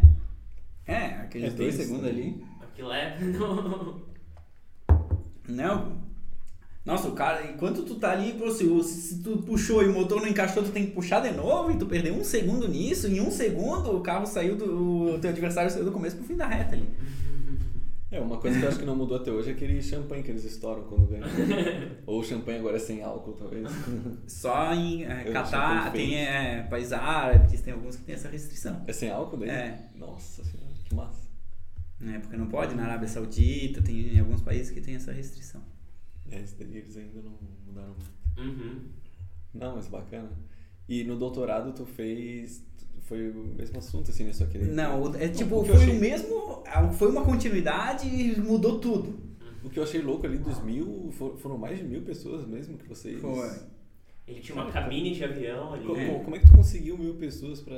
Que tem. Ah, tu 50 faz anúncio, é, tu, dá- Não, mas tu eu- dá um Eu fiz trocadinho. uma pesquisa de estatística lá, botei lá no grupo da UFSC no Facebook, deu umas 40 pessoas, talvez. É, mas é porque. é Agora diferente. mil É porque pessoas. na. é, essa já é uma época diferente. Não, é, dava, era 2007. a gente dava 5 reais por, por pessoa também. Um Ah, real. Ah, tá, ele Mas aí tu gastou 5 Embraer? mil reais. Não, a Embraer dava. Ah, Mas agora acho que não pode mais pagar pra fazer pesquisa, né? Não acho sei. que agora tem restrição na UFSC, tudo é proibido. É, mas É, tinha um pode trocadinho ali que por ensaio. um- Quê? Pode ser que role um rolinho. né? Não, não, sim, mas é que acho que hoje é proibido tu, porque hoje tem o comitê de ética. E Mas daí, que eu também tive que fazer. é, mas fazer agora eu me lembro que tipo, tem que declarar que não, a pessoa. Eu me lembro que da declaração do comitê de ética que eu fiz, tem que declarar que, tipo, não eu, o, eu no caso, o, a pessoa que está sendo submetida à pesquisa, não eu, Guilherme, Não recebeu nada? então. né, tem que dizer que não recebi nenhum incentivo em troca, a não ser, tipo, reparo de danos que eu possa ter Uhum. sofrido. Ou, tipo, ou, ou por exemplo, eu me transportei pra ir pra UFSC, eu tenho que receber por isso. Esse tem que Uhum. estar... Mas eu acho que, tipo... Ah, então é, esse é o. A gente tá no Brasil, né? Esse é o furo que talvez se, Uhum. se fosse na época, né? Desculpa pra pagar o transporte. o furo do avião. É, mas eu não sabia disso. Não, eu não sabia mesmo, não foi o Não, acho que agora é, é- acho que era regra nova, assim. Posso estar enganado. É, então, daí ali, tá, no mestrado era a parte física. Uhum. Né? Era projetar e fazer um sistema de controle, comparar com o do avião, ver se tá igual, tal, tal, tal, um monte de detalhes. E no doutorado, né, o que eu fiz, eu acabei trocando de tema, mas tá, já vou por essa parte. Então, da continuidade. É, foi usar isso. Então, daí muda agora. Agora não estou estudando o avião, agora estou estudando o ser humano. entendeu? Então tem que estudar psicologia, tem que ver né, fisiologia, Uhum. tudo. hum, entender como é que funciona. Então, psicoacústica a gente estuda, as o- propriedades do som que influenciam na opinião da pessoa. E daí, tu- daí a gente vê que né, tem a pré-carga, ah, tem que, poxa, tem a questão dos sentidos. A pessoa que veio caminhando até o laboratório, né, tá em um estado ali físico. A pessoa que veio de moto tá em outro. A pessoa que estava na biblioteca estudando tá em outro. Então, eu tinha que deixar a pessoa escutando, vibrando um tempo antes de fazer ensaio. Então, fazia umas, né, ficava fazendo um questionáriozinho ali para responder tudo virtual, para a pessoa ir adaptando os sentidos enquanto isso e tentar equalizar todo mundo. Sim. É, E eu sabia, né, que ah, a gente está estudando vibração e ruído, mas tudo influencia no conforto, né? Até o estágio de humor. A pessoa acabou de ir mal numa prova, tem Sim. família doente e tudo. Então eu sei que eu, que eu tô, mesmo fazendo um doutorado, eu sabia que aqueles resultados iam ser limitados a. É por isso que a gente. É só para ter uma noção, assim, de como É, funciona mas por isso que a gente aumenta a margem uma estatística, na amostragem, porque quando a gente tem mais elementos numa amostra, a gente começa a tirar os, os outliers, no caso. né? A gente Sim. consegue identificar mais fácil Eu os os elementos, fora, os elementos fora da curva, por exemplo. de- de- 900 pessoas acharam aquele som confortável e, tipo, os três não. Então tu sabe Uhum. que aquelas três provavelmente não... Sim, deu para perceber algumas tendências. Sim, apesar de... Ruído principalmente, mas de vibração é muito variação. É porque... Tem gente que acha tipo, uma vibração mais confortável e a mesma. Não, fazendo- isso me incomoda, porque massagem. é, entendeu? É, é muito variado. E, vibra... e ruído tem umas parcelas problemas, mas vibração, a postura da pessoa, se tá encostando o pé no chão, se tá mais. Entendeu? Mas, é, é, tudo muda, Hum. assim. A percepção, porque a audição, a percepção de ruído é só no sistema auditivo. Uhum. Agora a vibração, tu tem sen- sensores nas articulações, na musculatura, tu tem também dentro da orelha, no sistema vestibular, então tu tem um- alguns próprios sensores ali, próprios receptores que percebem a vibração. Então é, tá espalhado e depende, né, pontos de contato, é, é muito grande. Da direção, que o ruído não tem direção, Sim. né? Da, de onde é que vem, não vai influenciar tanto. Agora a vibração, se a vibração é, verti- é, é frontal, se é vertical, se é lateral, né? E daí depois tu compõe todas, faz um. É, é muito complicado. Sim. Sim. Então o resultado acabou ficando é uma gama enorme. Pô, mas foi legal o teu mestrado e teu doutorado. Foi bem bacana. Obrigado, eu também achei bem legal, assim. Eu que eu cansativo. fui cobaia, na realidade minhas Fiz amigas... vários ensaios. Eu fiz vários ensaios, é que eu fazia pra ele, pros amigos dele, pra todo mundo, porque todo mundo trabalhava naquela cabine. E eu tinha muita dificuldade de avaliar as vibrações. As vibrações acho que, tipo, era muito difícil, assim, mas o som eu sabia o que era confortável, o que era desconfortável. Na verdade é mais pelo barulho e pela intensidade, assim, às vezes se era muito agudo ou muito brusco, assim, eu não gostava. Mas é... É, e isso é importante pra lembrar, por quê? Porque daí eles sabem o que fazer, eles sabem o que as pessoas querem, entendeu? Então sabem controlar, não é só, ah, só diminuir, Sim. entendeu? Tem que saber o que fazer. Sim, é porque a Embraer, como tu falou, é uma empresa ela quer atender os clientes, então esse é o que tu estava fazendo é tu verificar tipo, o que é melhor para os clientes. Isso. Se os E clientes é- todos quiserem é, barulhão. Muita gente me pergunta, ah, e daí, e daí os aviões ficaram mais confortáveis? Não sei, tipo, eu passei o que, que as pessoas gostam. Em breve, se ela vai fazer isso ou não, sim, é sim, com tu fez ela. a pesquisa. É. É, as pessoas têm ideia da pesquisa na universidade que tu tá falando. Que tu vai resolver os problemas do mundo não, na tua pesquisa. não, é que também uma- as pessoas tendem a imaginar que tu tá já fazendo uma coisa que vai ser aplicada amanhã. Uhum. Não, tu tá Hum. produzindo conhecimento e esse conhecimento daí tu tá pode, pode ajudar outros ou não. Sim. É, essa é a questão. Daí tu tem que ver como o teu, se teu conhecimento é importante ou não. Mas esse, pelo fato da Embraer ter né, participado ali, Uhum. ter influenciado, influenciado não, mas ter incentivado né, a fazer esse, esse trabalho, eu acho que já, Uhum. já é algo muito melhor do que a pessoa fazer sem apoio nenhum e Claro. só acha que vai ajudar, mas não Uhum. tá longe ainda de ajudar, né? Ali como a Embraer participou de perto, eu acho que já é. É, e financiamento É um externo dá, muito mais, vai- dá muito mais luz pra ti, porque Sim. há um monte de pesquisa na UFSC que é só financiado pelas bolsas genéricas da universidade, CAPES, CNPq, e daí é tu por tu, ti, ti- tu por ti, Sim. assim, então, não, a Embraer já te começa, quando tem financiamento, pode ser de empresa pública ou privada, eles já te direcionam para um caminho que eles querem. Sim, a Embraer pode até não usar Uhum. o trabalho dele ali, mas ela gastou dinheiro, né? Investiu um pouquinho ali, Yes. então Ela tem mais algum objetivo.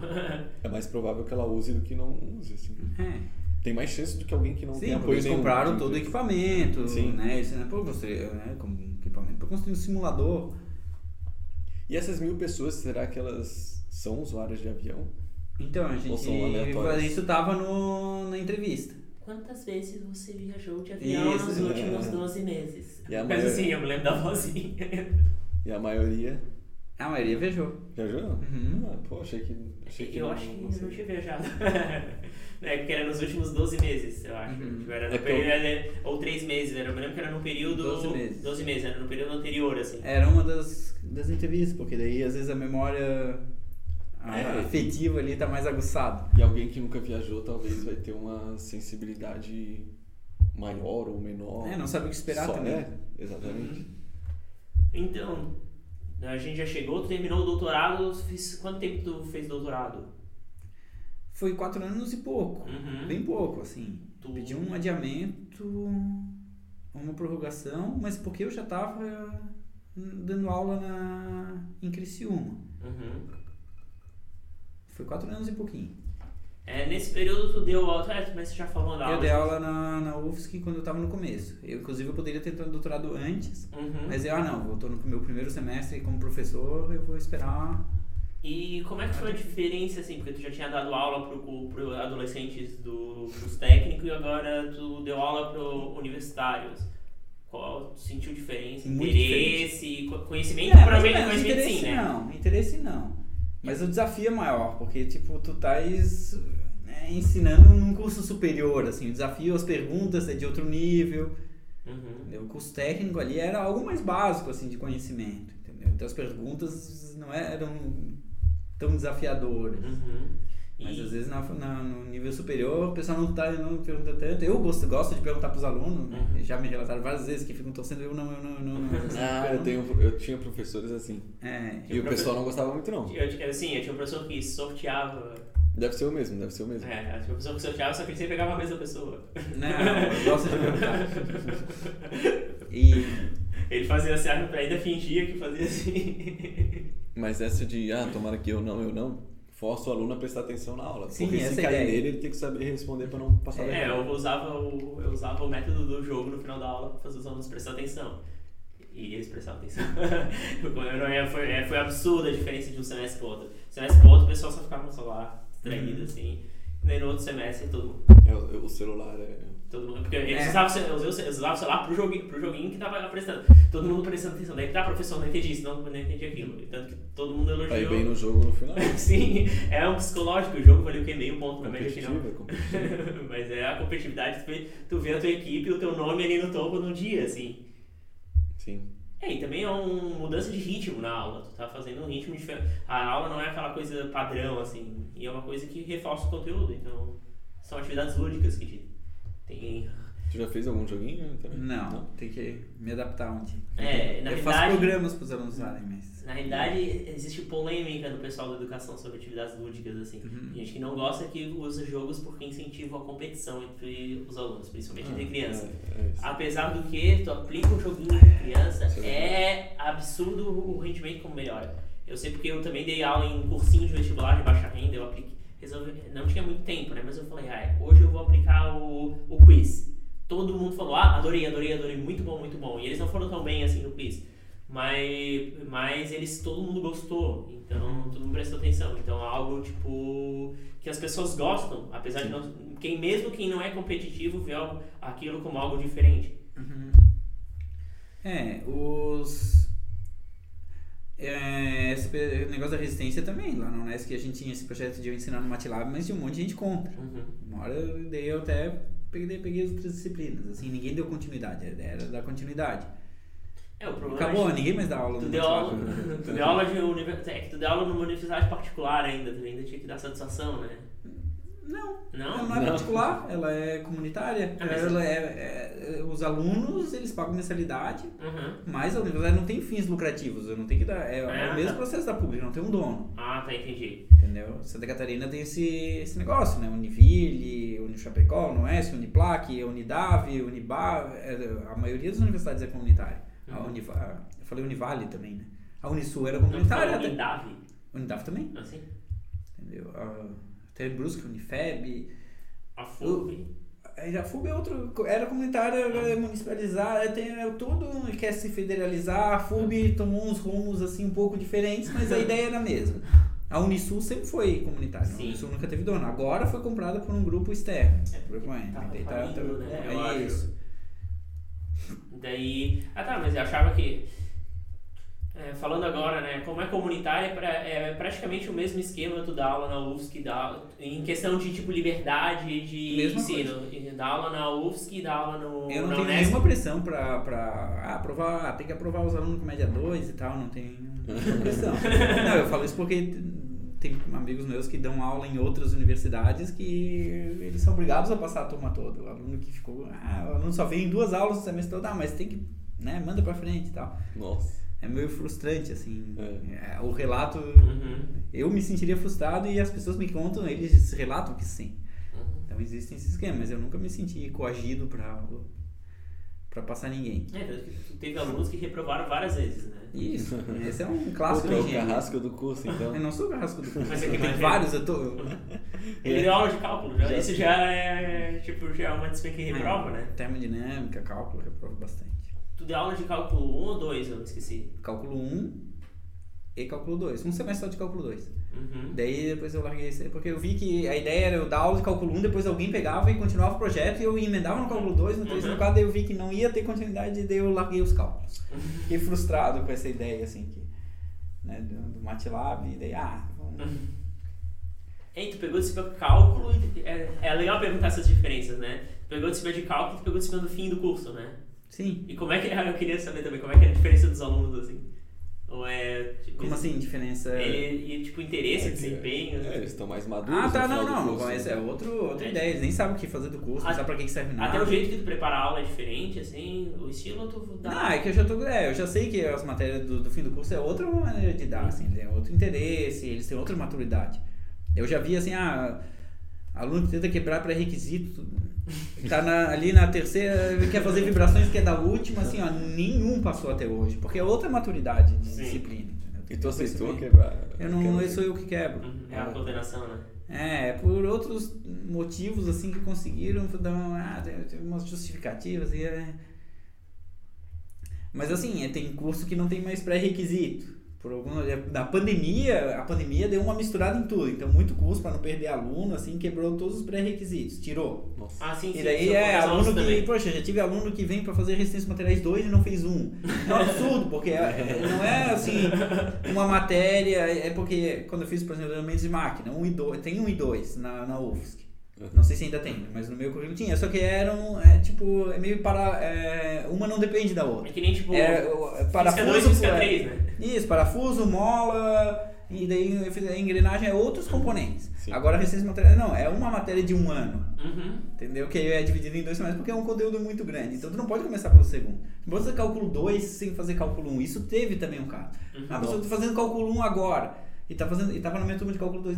Tu, tu não tem como fazer, porque tu tá. tu- Como é que tu vai ver, né? É, Tu nem viu derivada ainda e limite, e tu, tu, né, vai fazer um integrais ali, tudo. E, É, tem. Depois dá pra dividir, por exemplo, tem partes do cálculo 3 que tu pode fazer sem saber cálculo 2, assim, mas acho que o cálculo 1 tu tem que Não, o cálculo tudo. 1 um, tu tem que, tem que ser o. Tu não tem como É, fazer. não tem como. Primeiro função, o pessoal negligencia a função, mas a função é a base. Se tu entender bem a função, como Sim. o cálculo explica, não aquela função do ensino médio, tu facilita muito no conhecimento da- dos limites, da derivada e das integrais, assim. Sim. Isso é verdade. É, porque eu peguei bem a matéria de função, por isso que pra mim foi mais fácil entender o, o restante dos conteúdos. Bom, então. Faltou alguma coisa que a gente não perguntou pra ele? Será? Alguma coisa que a gente não abordou? É, tu, tu tá fazendo. Tu tá fazendo algum projeto lá na Unesc de pesquisa ou só orientando mesmo? A gente está desenvolvendo equipamentos agora. Porque a gente tinha alguns, né, eu estava participando antes da pandemia ali, alguns com peça cerâmica e tal, mas daí eu né, dei uma cortada e a gente está desenvolvendo equipamento, né? Os TCCs ali eu estou usando para chamar alunos para desenvolver. Agora a gente está com um tubo de impedância, Uhum. que é para medir as propriedades acústicas e materiais, absorção. Né?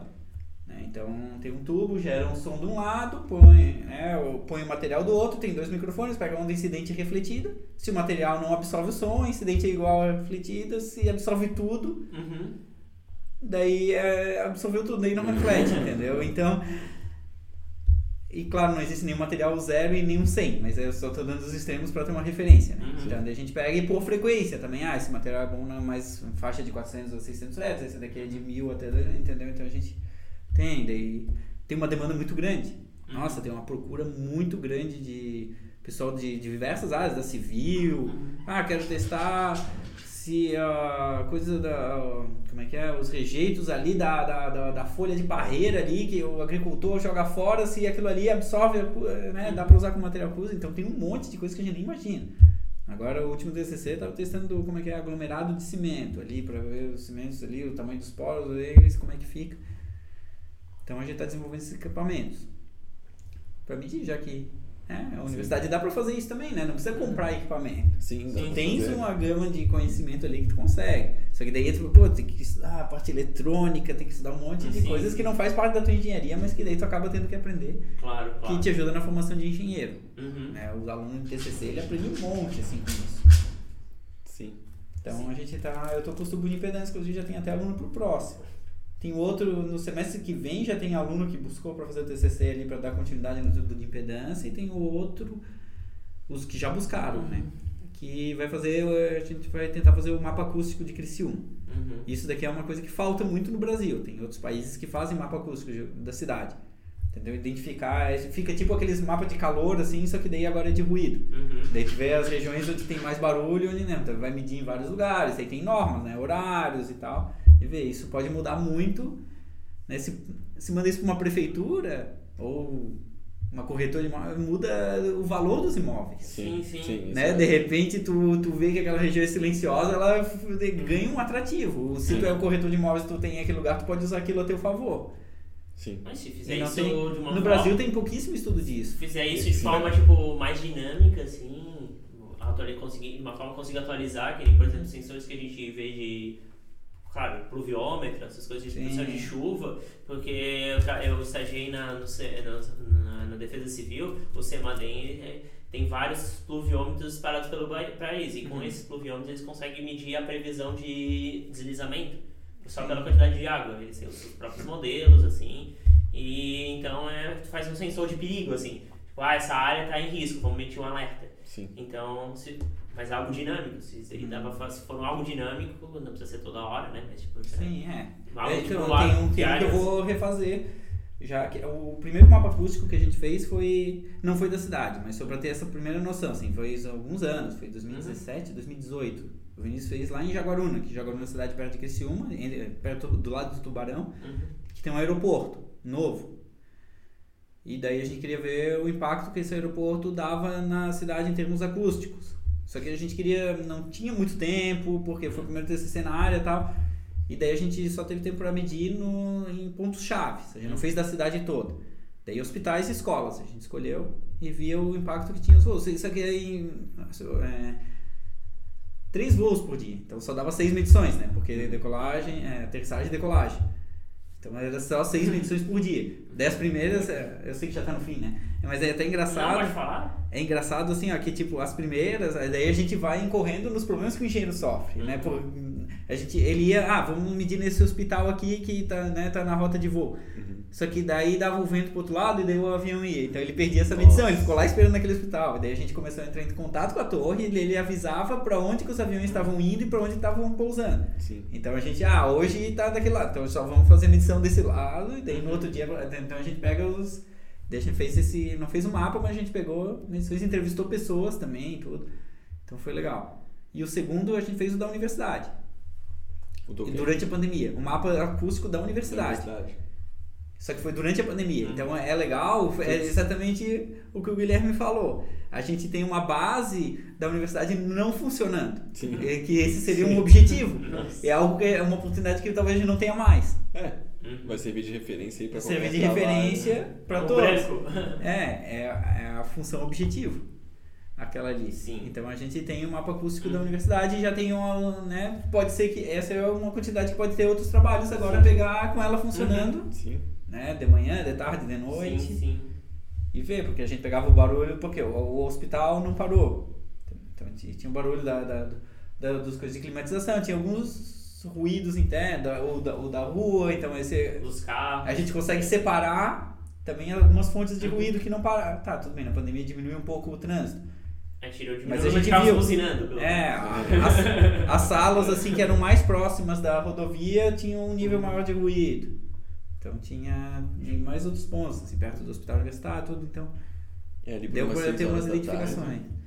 Agora com funcionando a pleno vapor, daí ainda falta esse. Então o mapa acústico é algo legal também.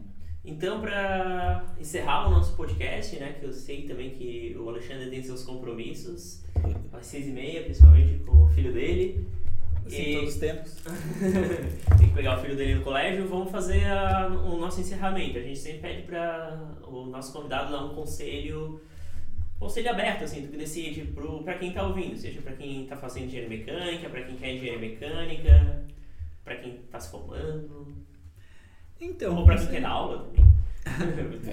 Não, para qualquer área. Ah, o conselho é, é que às vezes eu ouço um aluno falando, poxa, né, é, formado assim e tal, o cara lá não, não se dedicava a nada e hoje tá super bem, eu estudava um monte. E eu tô mal, mas poxa, se aquele cara que. Daí eu falo, não, mas assim, ó, aquele cara ele já podia estar ligado com alguma coisa e já ter aquela oportunidade de pé disposta. Se ele tivesse se dedicado mais, ele seria melhor ainda. ainda do que ele poderia. E Uhum. se tu já não tá conseguindo, imagina se tu tivesse se dedicado menos. Então Sim. talvez, né? é, Então assim, ó, meu conselho para quem tá em qualquer área é sejam os melhores vocês que vocês podem. Se dediquem, né? Tentem aprender o máximo. Conhecimento nunca vai ser ruim. Você- aprendendo, quanto mais vocês aprendem, melhores vocês vão ser. Então, os melhores vocês que vocês podem ser é o que vocês têm que buscar. Uhum. Essa é a ideia que eu acho que, que me veio à cabeça agora para eu aconselhar. Não, então tá, Alexandre. Muito obrigado. Nós que agradecemos, Nós né? Esse, essa entrevista tava pra muito tempo e tava sempre dando problema que a gente nunca conseguia marcar. E que, que bom que demorou, porque agora a gente conseguiu fazer presencial. Sim, pois um é. teste aí. Aham, foi um teste. Esperamos conseguir mais presencial, talvez em outro estúdio aqui. Sim, com, com melhorar um pouquinho também os equipamentos, a gente improvisou um monte de coisa aqui, né? é, a gente, se quiser, mostra bastidores de como tá o, o- Sim. como tá o estúdio por detrás das câmeras. Mas, mas então é isso. Eu agradeço a presença de todos. Lembro a todos para se você chegou até aqui e ainda não curtiu, curta, não, não Sim. custa nada. Se você tiver alguma dúvida, manda uns comentários. Manda uma mensagem pro nosso Instagram, não adianta mandar pro Instagram dele que ele não tem, então não tem Instagram, não tem Facebook, então Eu não existo.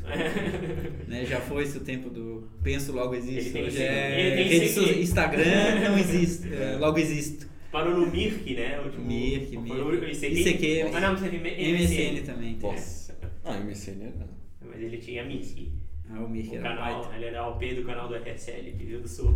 Lembrando também para se inscrever no nosso canal, né? Isso. Que, que vamos sempre trazer aí novos engenheiros, é, futuramente também outros engenheiros mecânicos, então se inscrevam aí para não perder os nossos vídeos. É, e se você é um engenheiro, quer participar do podcast, entre em contato com a gente, ou se você conhece alguém, ou se você quer alguma engenharia, também fale com a gente. A gente ainda está devendo engenharia de materiais e outras engenharias, mas a gente já está ampliando nossa gama. Ferroviária, aeroespacial, ele, eletrônica Não, teve, né? Eletrônica Eletrônica teve. Eletrônica teve. teve. Não, Teve. ele- teve elétrica, né? É, a gente teve o quê, né, de engenharia eletrônica? Era eletrônica? Era. É, engenharia tem um monte, engenharia acústica. A gente não trouxe engenharia Não, florestal mas, também. mas tu é especialista em Não, acústica mas engenharia tá- acústica é todo um curso de Não, engenharia não, acústica mas- que tem só em Santa Maria no Brasil. E é novo. Sim, é. Eu tenho um convidado pra chamar de engenharia acústica, mas vai dar certo ainda conseguir chamar ele. Ah, sei quem É uma engenharia acústica é Ele diferente, tá- hein? tá- tá- Aí, aí vocês podem se esbaldar. Eu, eu joguei assim bem por cima. Assim. Você é especialista, formado em. É, especia, doutor. Ah, mas a engenharia acústica estuda também Claro, os claro. materiais, é microfone, é todo o processamento de sinais, a oralização, ó, você tem que cantar a oralização, a oralização é sensacional. Aurelização. Já anota pra mim É, no, a oralização, nas hein? hashtags. A oralização. É, tem, oh, tem um monte, tu enganar o corpo, a percepção humana, assim, tu Oh, projetar. Eu não vou adiantar, Não, não vai. entrevistar, é. Eu só me lembro uma coisa falando isso, enganar. Enganar é bem enganar. É, mais ou menos, né? Tinha aquele som que. Que Então, isso aí também tá em. É, tá dentro. Tipo, no próprio cabine ele simulava o som aqui e aqui. Era muito. E, e aqui parecia que o som fazia esse Ah, caminho é. assim. Era muito legal. tem uns videozinhos assim, eu lembro disso. Só que na época. Mas fazer que ao vivo ali é muito. é, é ao vivo, e isso em 2000 e pouco. né, Naquela década. Não era. Não, é muito. É, É. é, é engenheiro acústico, hein? Beleza, então, tá gente. A gente agradece a presença de todos, agradece a presença do Alexandre e até a próxima. Valeu. Opa!